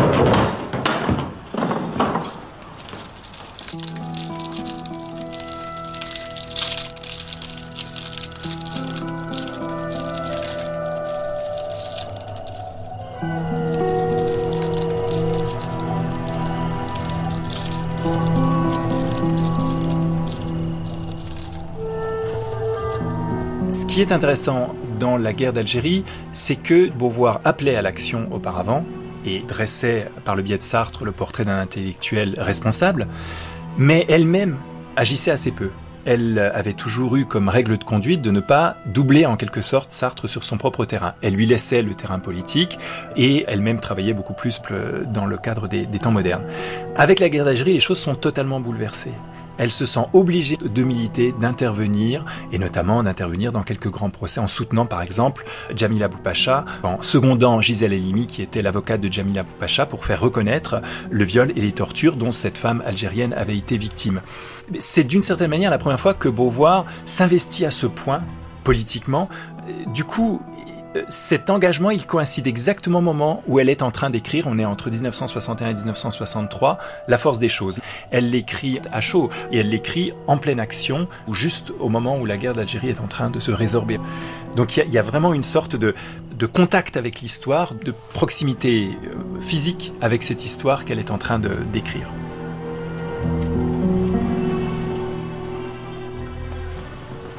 Après, j'étais démolie. À moitié inconsciente. Je me suis réveillée dans une cave de 2 mètres, sur 2 mètres 50 au sous-sol. Avec un soupirail.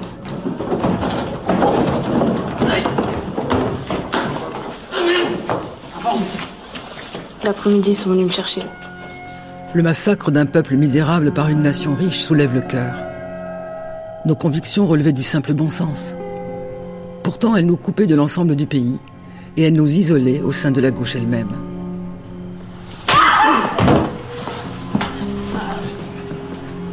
Tu vas parler ou je te crève?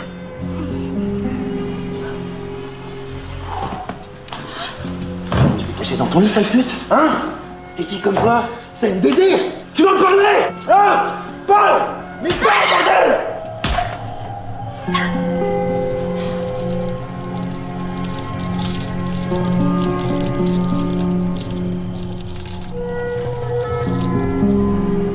La singularité, me semble-t-il, de l'affaire Boupacha, c'est que ce que Beauvoir avait pensé sur un mode extrêmement général dans le deuxième sexe, qui est une sorte de pensée existentialiste de la différence entre hommes et femmes. Ce qui donc était formulé en des termes très généraux, s'ancre dans les problématiques historiques extrêmement précises et notamment dans les luttes pour la décolonisation. C'est une femme algérienne qui a été arrêtée, torturée, violée, euh, notamment avec une bouteille, que Gisèle Halimi choisit effectivement de défendre. Pas uniquement pour défendre une femme, mais une femme algérienne. Et il y a là quelque chose dans cette espèce de coïncidence, dans ce court-circuit entre la lutte féministe et les luttes pour la décolonisation, quelque chose tout à fait caractéristique de l'époque et des engagements qui sont ceux de Beauvoir. C'est ce corps-là qu'il s'agit de défendre à ce moment-là. Cette femme-là, nommée, euh, faire exister son nom dans les journaux, euh, l'imposer à la conscience publique qui refuse d'entendre toutes ces histoires et qui refuse d'écouter euh, ces horreurs.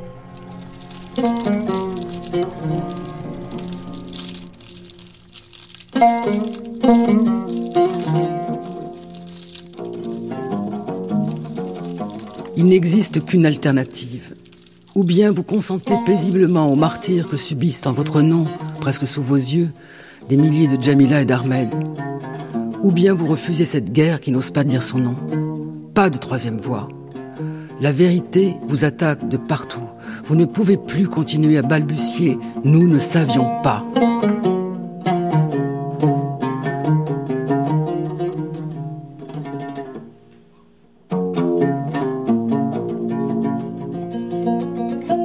Ça a été très dur puisque ça leur a attiré la haine d'à peu près euh, 50% des Français, sinon plus, à mon avis, et des menaces de mort, euh, l'obligation de quitter leur appartement, de se cacher parce que au moment où la guerre d'Algérie finit, il y a toute l'offensive de l'OAS, c'est-à-dire des ultras Algérie française qui n'acceptent pas la fin de la guerre et l'indépendance de l'Algérie.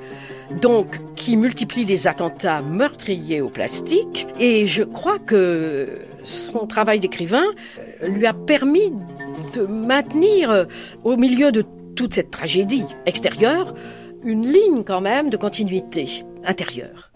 Mais par moments, l'extérieur conteste l'intérieur. La politique conteste la littérature. Par moments, elle se dit, mais quoi ça sert ce que j'écris? Pourquoi est-ce que j'écris ça alors qu'on torture, on, on ment, on, torturait à Paris, on jetait les Algériens dans la Seine, on les pendait au bois de Boulogne. Elle se dit, quoi? Pendant que ces choses se passent, j'écris, mais quel sens ça Et par moments, elle n'est plus capable d'écrire. Donc, euh, c'est une période très troublée. Il y a notre vie à nous qui tord dans mon ventre.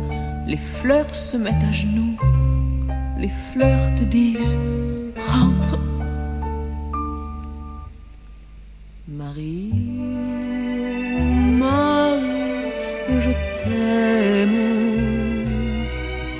Tu es mon dernier baptême. Marie, que l'amour me pardonne.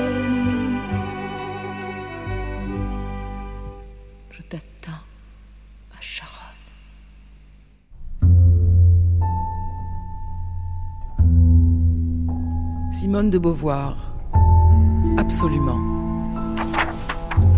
Ah, alors oui, ça, euh, c'est à la librairie française euh, à Rio. On est en 1960. Le voyage au Brésil, euh, c'était un voyage non plus privé, mais ça avait un côté semi-officiel.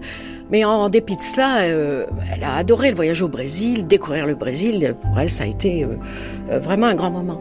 Et là, euh, vous voyez, elle est entourée de gens qui viennent euh, lui demander des dédicaces.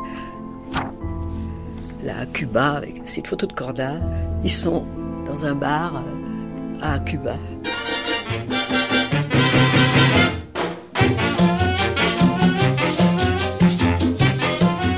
J'aimais la Havane. C'était le carnaval. Les dimanches soirs, des compagnies d'amateurs présentaient dans les rues en liesse des spectacles préparés pendant toute l'année. Pour rassembler des fonds permettant de racheter des armes, une campagne venait de s'ouvrir sur le Prado. De jeunes femmes vendaient des friandises au bénéfice de l'État. De jolies filles, dans leur déguisement de carnaval, musique en tête, quêtaient dans les rues. C'est la lune de miel de la Révolution, me disait Sartre. Ça ne durerait pas toujours, mais c'était réconfortant.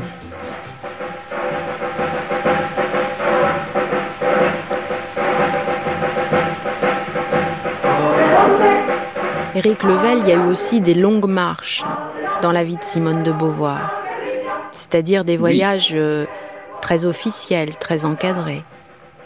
Bien entendu, mais ça, ça arrive avec la notoriété, donc c'est à partir de à partir de 45. hein. Euh, même le, le, le- elle commence à être invitée, euh, elle seule parfois, et puis bien sûr avec Sartre, qui est donc le, le, le grand prêtre de l'existentialiste à la française, et ils vont bien sûr découvrir euh, la Chine en 55, ils vont euh, l'Union soviétique pour Beauvoir la première fois en 55, Cuba en 60. Donc ça, ce sont des voyages officiels, ce sont des voyages extrêmement encadrés, et ce n'est peut-être pas les voyages qu'elle préfère. Elle est euh, absolument euh, ravie et, euh, de, de découvrir ces nouvelles contrées, mais ce n'est pas peut-être le type de voyage où elle se sent le plus libre. Et là, s'il y a un manque de liberté pour elle, ça, euh, bien sûr, ça gâche le but ultime du voyage, qui est aussi euh, un, un mouvement libérateur mais ce sont quand même des, des voyages importants parce qu'ils ils sont là pour soutenir des causes auxquelles ils croient, le socialisme bien entendu, les révolutions dans le tiers-monde, l'homme en train de se faire, le nouvel homme, le fameux nouvel homme social ou nouvelle femme hein, euh, socialiste.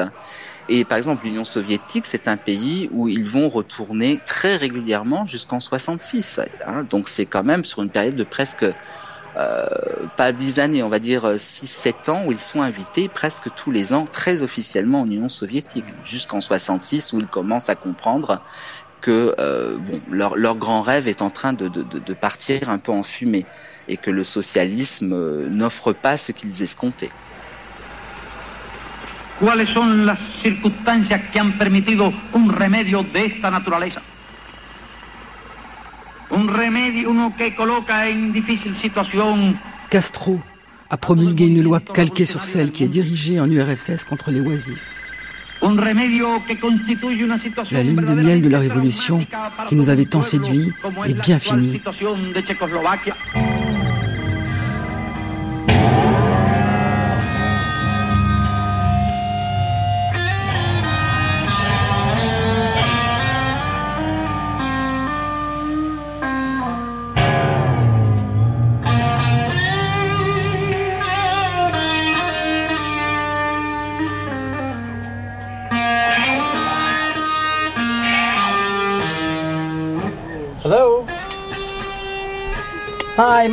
Bonjour, je m'appelle Marc. um, uh, Je suis a avec une French, équipe uh, euh, française de radio. On Uh, voudrait we vous poser quelques questions. A, a- a quick question or two. C'est à quel sujet? Au sujet de Nelson Algren. Nelson Algren. Bon, très bien, très bien, okay, je descends. well, we'll wait for you. Ok, on vous attend. Devram, hi, I'm Mark Block. Bonjour Devram, je m'appelle Mark Blotner. Avez-vous of, des uh, photos? There's a picture of her with a towel. Seulement cette photo d'elle cachant sa nudité avec une uh, serviette. Ah oui, la photo d'Archie. uh, There's a lot of people on the street. Oui, vous savez qu'il y a plein de gens dans cette rue qui ont appelé leur chien Simone. And so it's, uh, Et ce n'est pas du tout par manque de respect, mais au just contraire par réelle admiration. Est-ce que vous diriez que vous sentez encore aujourd'hui la présence, enfin quelque chose de Nelson dans cet appartement? um. I love Écoutez, literature j'adore la I littérature et je peins. uh, Et donc, dans uh, cet endroit où il écrivait, il n'y a aucun appareil électronique. C'est mon espace de travail. Et je n'ai ni télévision, ni chaîne IFI dans cette partie de la maison. C'est vraiment un endroit dédié à la création. Very cool. Very Ce que vous faites est très intéressant. Ah, c'est très contemporain. Um. Mais je fais de mon mieux. So yeah. En tant que femme, est-ce que Simone de Beauvoir représente quelque chose, son féminisme? As a woman, of course, En I- tant que femme, bien sûr. a lot of respect for her. J'ai beaucoup de respect pour elle. Elle a été l'un des précurseurs dans le domaine de la lutte pour le droit des femmes.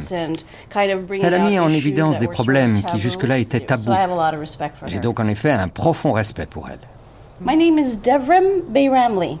Je m'appelle Devrim in Chicago. Et je suis une citoyenne turque vivant dad's Chicago. Ma mère était d'origine grecque et mon père était russe. Je suis né en Chine pendant la révolution culturelle. Et d'ailleurs, mon nom, Devrim, veut dire révolution en turc.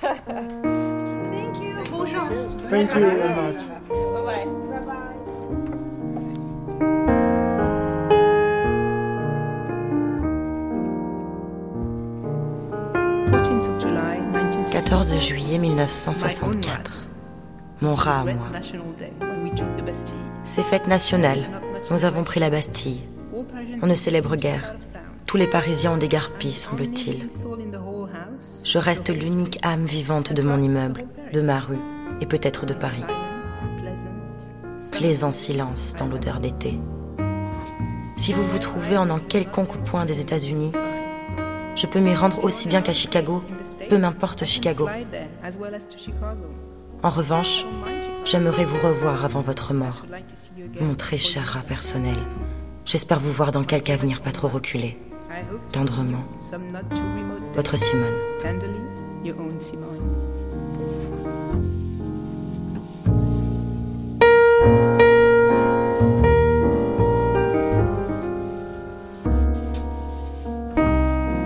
Ils se sont écrits? Jusqu'en 63. Sylvie Lebon de Et Beauvoir. tous les deux sont très conscients que quand ils se quittent, ils sont toujours amoureux l'un de l'autre. Ce n'est pas parce qu'ils ne s'aiment plus qu'ils se quittent. Oh, C'est le contraire. C'est Al Green a peur de- d'être trop attaché à Simone de Beauvoir et elle lui a dit qu'elle ne pouvait pas euh, quitter la France, quitter Sartre, quitter sa vie pour vivre avec lui à Chicago, que pour elle, ce serait une sorte de suicide comme écrivain. Il le comprend très bien puisqu'il dit Moi non plus, je ne pourrais pas vivre en France. Puis, ça continue jusqu'au moment où on publie Les Mandarins, je crois, aux USA. Et là, il commence à réagir bizarrement, avec hostilité, disons. Et ça s'est confirmé quand La Force des choses a été traduite aux USA, vers 64 ou 5. Et là, euh, il a réagi de façon vraiment antipathique. Il est, il est hargneux, il est hostile. C'est très étrange.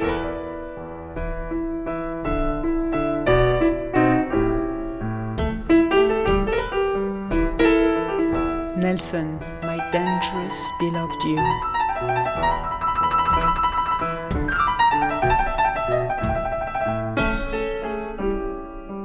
Crois qu'il a très mal pris le fait qu'elle ne veuille pas l'épouser, qu'elle ne veuille pas vivre avec lui. Gérard Bonal. Et c'est ça que je trouve moi formidable. Elle a résisté. Ah oui, sa vie était à Paris, sa vie était avec Sartre. Elle l'avait prévenu. Elle s'est pas moquée de lui, hein, elle en a souffert énormément, mais qu'est-ce que vous vouliez qu'elle aille faire à Chicago? Qu'est-ce qu'elle serait devenue euh, loin de sa base, si j'ose dire, loin de Sartre, loin de ce qui nourrissait son, son œuvre? Et il avait qu'à venir à Paris, hein toujours que ce soit les femmes qui se déplacent. Et avec, mais lui, il venait pas à Paris parce qu'il parlait pas un mot de français. Et que c'était Chicago qui nourrissait son œuvre, les bas-fonds de Chicago. Et voilà, bon, bah, c'était un amour impossible. Ils ont passé ensemble euh, quelques saisons formidables. Ils ont voyagé ensemble. Et puis, il n'a pas supporté qu'elle parle de leur histoire d'abord dans les mandarins. Puis alors, quand euh, dans la force des choses, voilà, vraiment raconter tout, les problèmes, ses- ses- ses scrupules à elle, et ça, il l'a très très mal pris, et là, il a écrit des choses horribles sur elle et sur leur liaison. I said, hey honey, take a walk on the wild side. And the colored girls say, do do do do do do do do do do À Simone de Beauvoir, au fond d'une cave, en dessous des poubelles, où se noient des bébés rats quand l'eau ruisselle. Tout droit à la diable, dans la fange des égouts, jeter cette jacassante escroquerie directement dans la boue. Laissez-la bavasser à jamais du fond de ses ordures, puis claquer la porte et remonter à toute allure. Ouvre la fenêtre, faites entrer un peu d'air pur. Sur un air de swing, chaque avril nous apprend à dire adieu lisse. Bonjour printemps.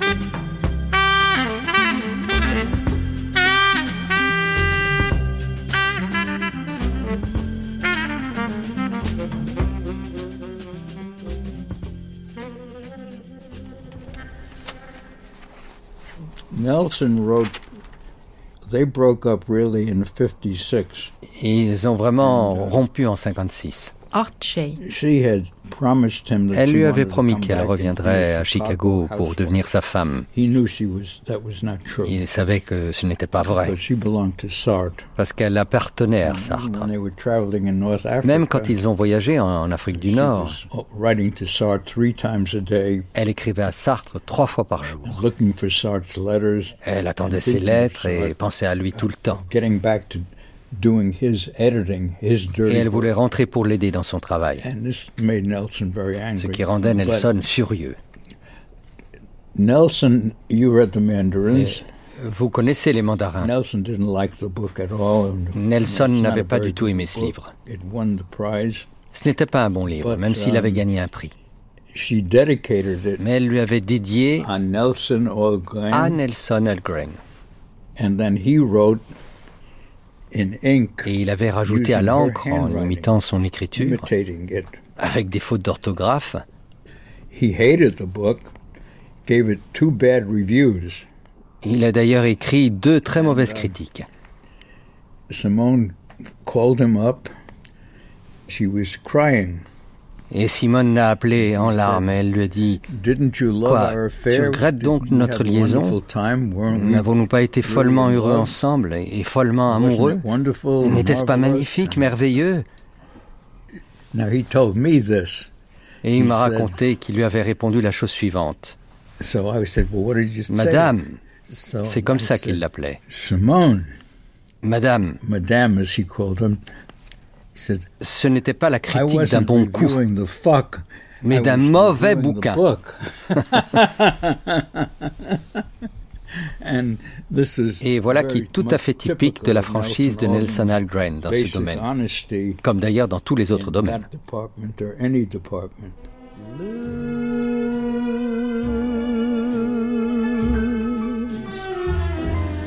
The dancers grind, music blares.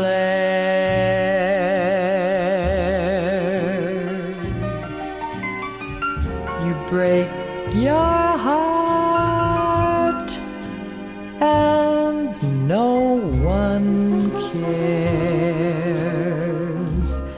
I want to go where green things grow and find some peace before the end.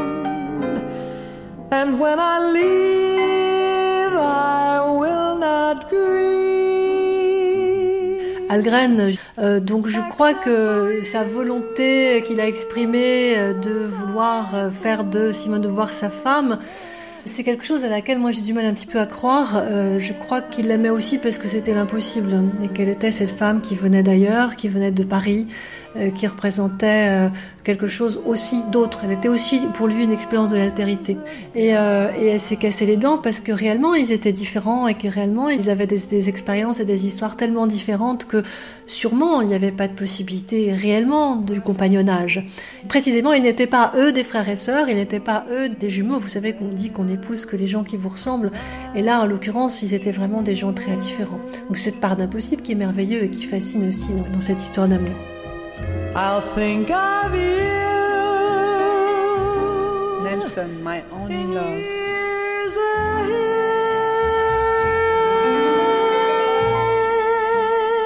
But I'll be glad when I forget this life we've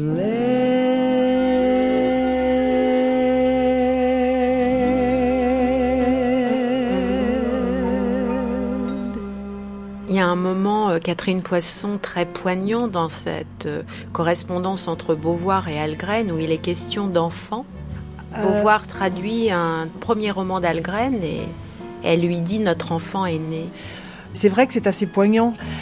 Ça l'est d'autant plus que euh, cet enfant qu'est le livre va justement être ce qui va causer leur perte, puisque c'est à cause de l'écriture de leur lien que Nelson Algren va d'abord être troublé, fâché, puis finalement euh, cesser de voir tout à fait Simone de Beauvoir et parler d'elle de- d'une manière très très violente. Euh, il ne fait aucun doute que Nelson Algren aurait souhaité euh, épouser Simone de Beauvoir, vivre avec elle, peut-être même avoir des enfants. Et euh, il a beaucoup de, beaucoup de mal à, à renoncer à cet espoir. hein.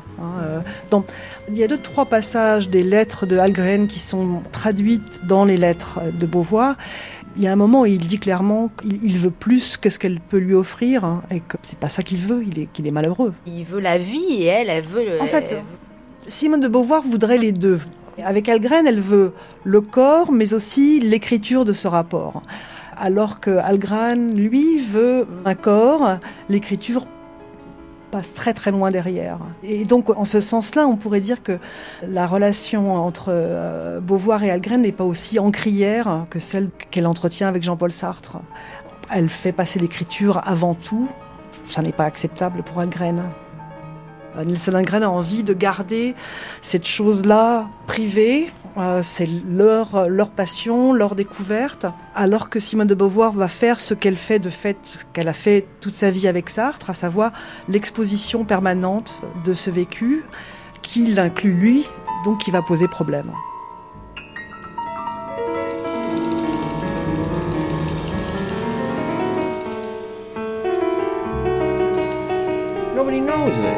I, was actually, myself, personally, had an experience in a war. Nobody knows this, simply because there were uh, two or three million other people there. But nobody knows what I went through. I wasn't no fired. But I had a really experience. That is, I actually went to a foreign country and, and, and he puts down a tape recorder and not the only one who's through World War II, but I'm the only one. It was like in Marseille, selling on the black get catched in your outfit, and uh, you can tell this one. This is a very, you get respect. Et pourtant, Simone de Beauvoir, à la fois dans sa fiction, dans ses mémoires, a peint Nelson Algren comme un magnifique loser. Beaucoup de gens l'ont dépeint ainsi, y compris certains de ses biographes américains. Bill Savage. Et je pense d'ailleurs que c'est une erreur. Il a gagné le First National Book Award en 1950, peu de temps après que Simone et lui aient entamé leur liaison. Leur histoire d'amour fait partie de la culture américaine des ragots. Ils étaient des stars. Ils étaient dans Time Magazine. Les gens les suivaient à la trace. J'ai dans mon bureau des coupures de certains tabloïds d'Hollywood datant de 1956, au moment où il avait écrit cette horrible critique des mandarins. Donc ce n'est pas qu'il était un grand loser, mais c'est qu'on avait changé les règles du jeu. Par contre, il était un loser dans le sens où il s'identifiait aux outsiders. Il a dit en gros que la place de l'écrivain est toujours auprès des accusés, qu'ils soient coupables ou innocents. Le rôle d'un écrivain était pour Algren d'être du côté des exclus, des ratés, des laissés pour compte, et même de celui qui est coupable, parce que dans notre culture, il est celui qui n'a pas droit à la parole. C'est en cela que je pense que sa fiction et la philosophie de Simone sont parfaitement unies. Elle pensait qu'il faut comprendre qui est l'autre, qui est celui qui a le pouvoir. Et il pensait qu'il faut comprendre l'accusé et l'accusateur. C'est en cela qu'Algren est unique dans la littérature américaine du XXe siècle. Et c'est aussi en cela qu'il est différent de Saul Bellow, à qui il est souvent comparé. Bellow écrivait sur les auteurs et les penseurs. Algren écrivait sur ceux qui ne lisent pas de livres ou qui en écrivent encore moins. C'est à mon avis aussi de là que vient la rupture. Algren ne pouvait pas accepter l'idée que Simone de Beauvoir écrive sur lui ou sur elle-même quand on peut écrire sur les autres.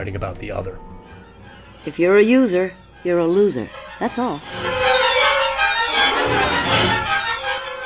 I never stole anything. I never took little kids to movies, never hurt anybody. But I'm in and out of jail like a fiddler's elbow.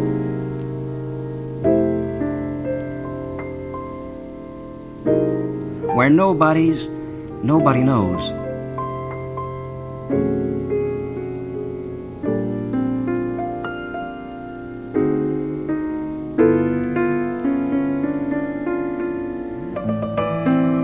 Est-ce que vous diriez, Michael Kaplan, que la relation de Nelson euh, Algren à Simone de Beauvoir l'a détruit?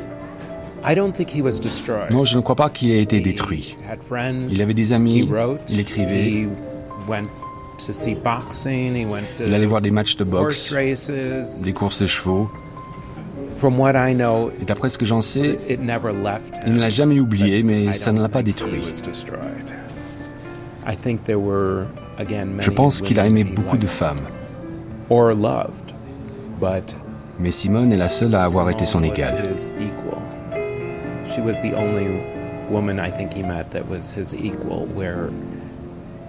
Son égale intellectuellement, sexuellement, et même sur le plan artistique. Il n'a plus jamais rencontré quelqu'un comme ça, mais ça ne l'a pas empêché pour autant de continuer à aimer.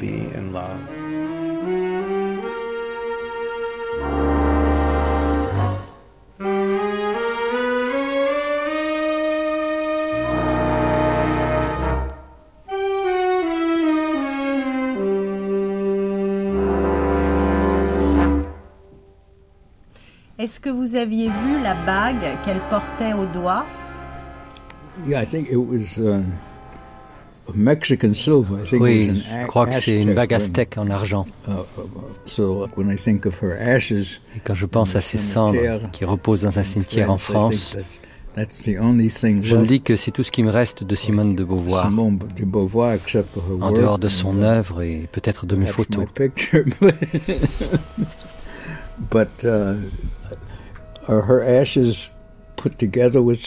Mais ces cendres reposent avec celles de Sartre Et Nelson, où est-ce qu'il est enterré? He's buried in uh, in New York. à in- Long in Island, Long à New York, Sag Harbor. Sag Harbor. Vous êtes allé sur sa tombe? Oui, Sa very tombe n'a rien de particulier. be buried in Chicago. il aurait dû être enterré à Chicago. C'est là heart qu'était vraiment son and cœur. Et c'est la ville qui a donné naissance à son œuvre.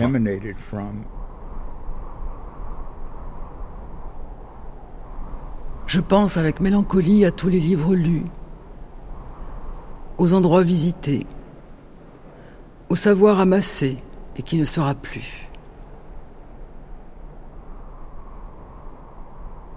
L'opéra de Pékin, les arènes d'Uelva, le candomblé de Bahia, Wabamsia Avenue, les nuits blanches de Leningrad, Rome, toutes ces choses dont j'ai parlé, d'autres dont je n'ai rien dit.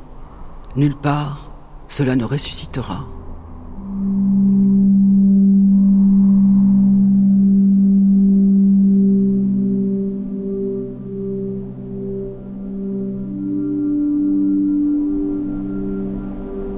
Je revois la haie de noisetier que le vent bousculait, et les promesses dont j'affolais mon cœur quand je contemplais cette mine d'or à mes pieds, toute une vie à vivre.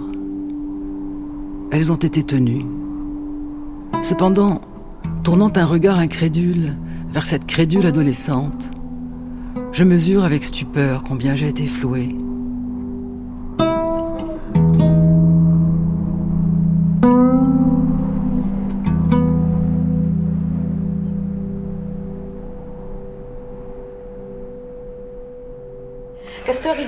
Il y avait justement un malentendu parce qu'après le Je suis floué, tout le monde disait que votre vision était tellement pessimiste que vous aviez manqué votre vie d'une certaine manière. Bon, ça, c'est tout à fait absurde. Et euh, je l'ai dit et répété, mais je veux bien le répéter encore une fois. Je n'ai jamais pensé que j'avais raté ma vie. Je suis extrêmement contente de ma vie. Et je trouve que si on prend le mot de Goethe, qu'est-ce que c'est qu'une belle vie Ce sont des rêves de jeunesse réalisés dans l'âge mûr. Eh bien, alors vraiment, j'ai réussi ma vie, puisque j'ai réussi à peu près tous mes rêves. Simplement, il y a un moment où, quand on se retourne réflexivement sur sa vie, on s'aperçoit qu'une vie, même réussir, c'est sur un certain plan un échec parce que ça n'est pas quelque chose, une vie, qu'on puisse prendre dans ses mains, posséder, contempler, qu'on n'a pas une vie finalement. Si vous voulez, j'ai été floué, ça retrouve euh, la phrase de Mallarmé, enfin les vers de Mallarmé que j'aime beaucoup, quand il parle de ce parfum de tristesse que, même sans regret et sans déboire, laisse la cueillison d'un rêve au cœur qu'il accueillit. Il dit très bien, même sans regret et sans déboire, eh bien, même sans regret et sans déboire, le rêve cueilli n'est plus le rêve projeté. Et ma vie projetée devant moi quand j'avais 16 ans, il faut dire que je compare la réussite de ma vie au rêve que j'en faisais à 16 ans. Eh bien, le, ce rêve réalisé, ce n'est pas le rêve projeté du fait qu'il a été réalisé. C'est ça que j'ai voulu dire, c'est qu'il y a une espèce de qualité d'absolu qu'aucune vie humaine ne peut atteindre, mais je n'ai absolument porté aucune condamnation sur ma vie. Ça, d'ailleurs, je suis très contente d'avoir l'occasion de le répéter, parce que ça m'a beaucoup agacé qu'on comprenne que je condamnais mes options, mes choix et la manière dont j'avais vécu, ce qui est complètement faux.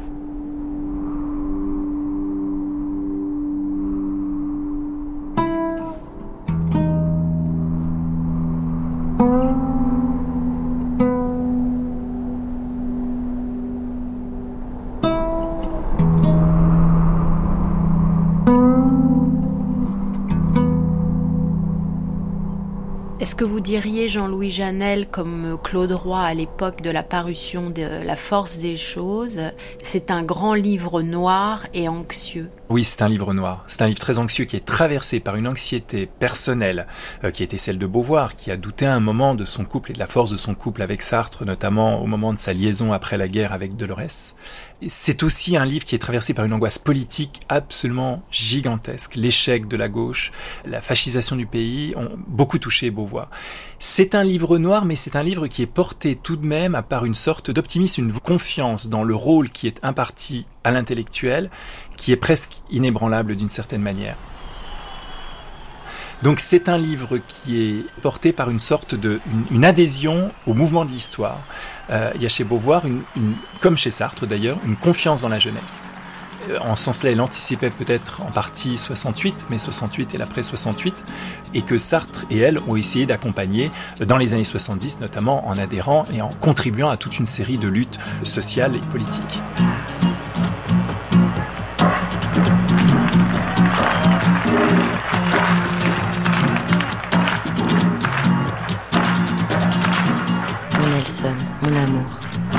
Fois, vous m'avez suggéré que nous mourions à 76 ans dans les bras l'un de l'autre. Ce serait mieux, quoique 76 ans soit un peu jeune. Votre Simone.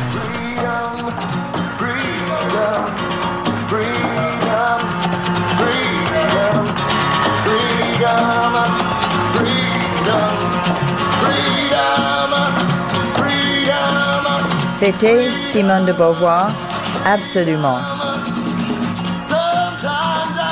Avec Gérard Bonal, Michael Kaplan, Michel Contat, Pascal Fautrier, Irène Frein, Jean-Louis Janel, Sylvie Lebon de Beauvoir, Éric Level, Tony Macaluso, Catherine Poisson, Fabrice Rosier, Bill Savage et Archer. Voix Mao d'Artuis, Marie-Odile Delacour, Laurence Lignel, Léa Potrizel, Lionel Robert et Dominique Gould. Prise de son Arthur Gerbeau. Traduction Pierre Namia, assisté de Gary Klimer. Remerciements Laurent Pommier, Centre Simone de Beauvoir à Paris et sous Seine à Miller Beach.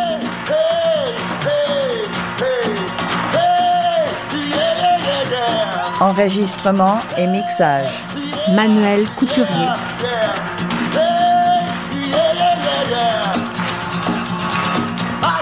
Simone de Beauvoir, Absolutely. Christine Lasserre et Christine Diger.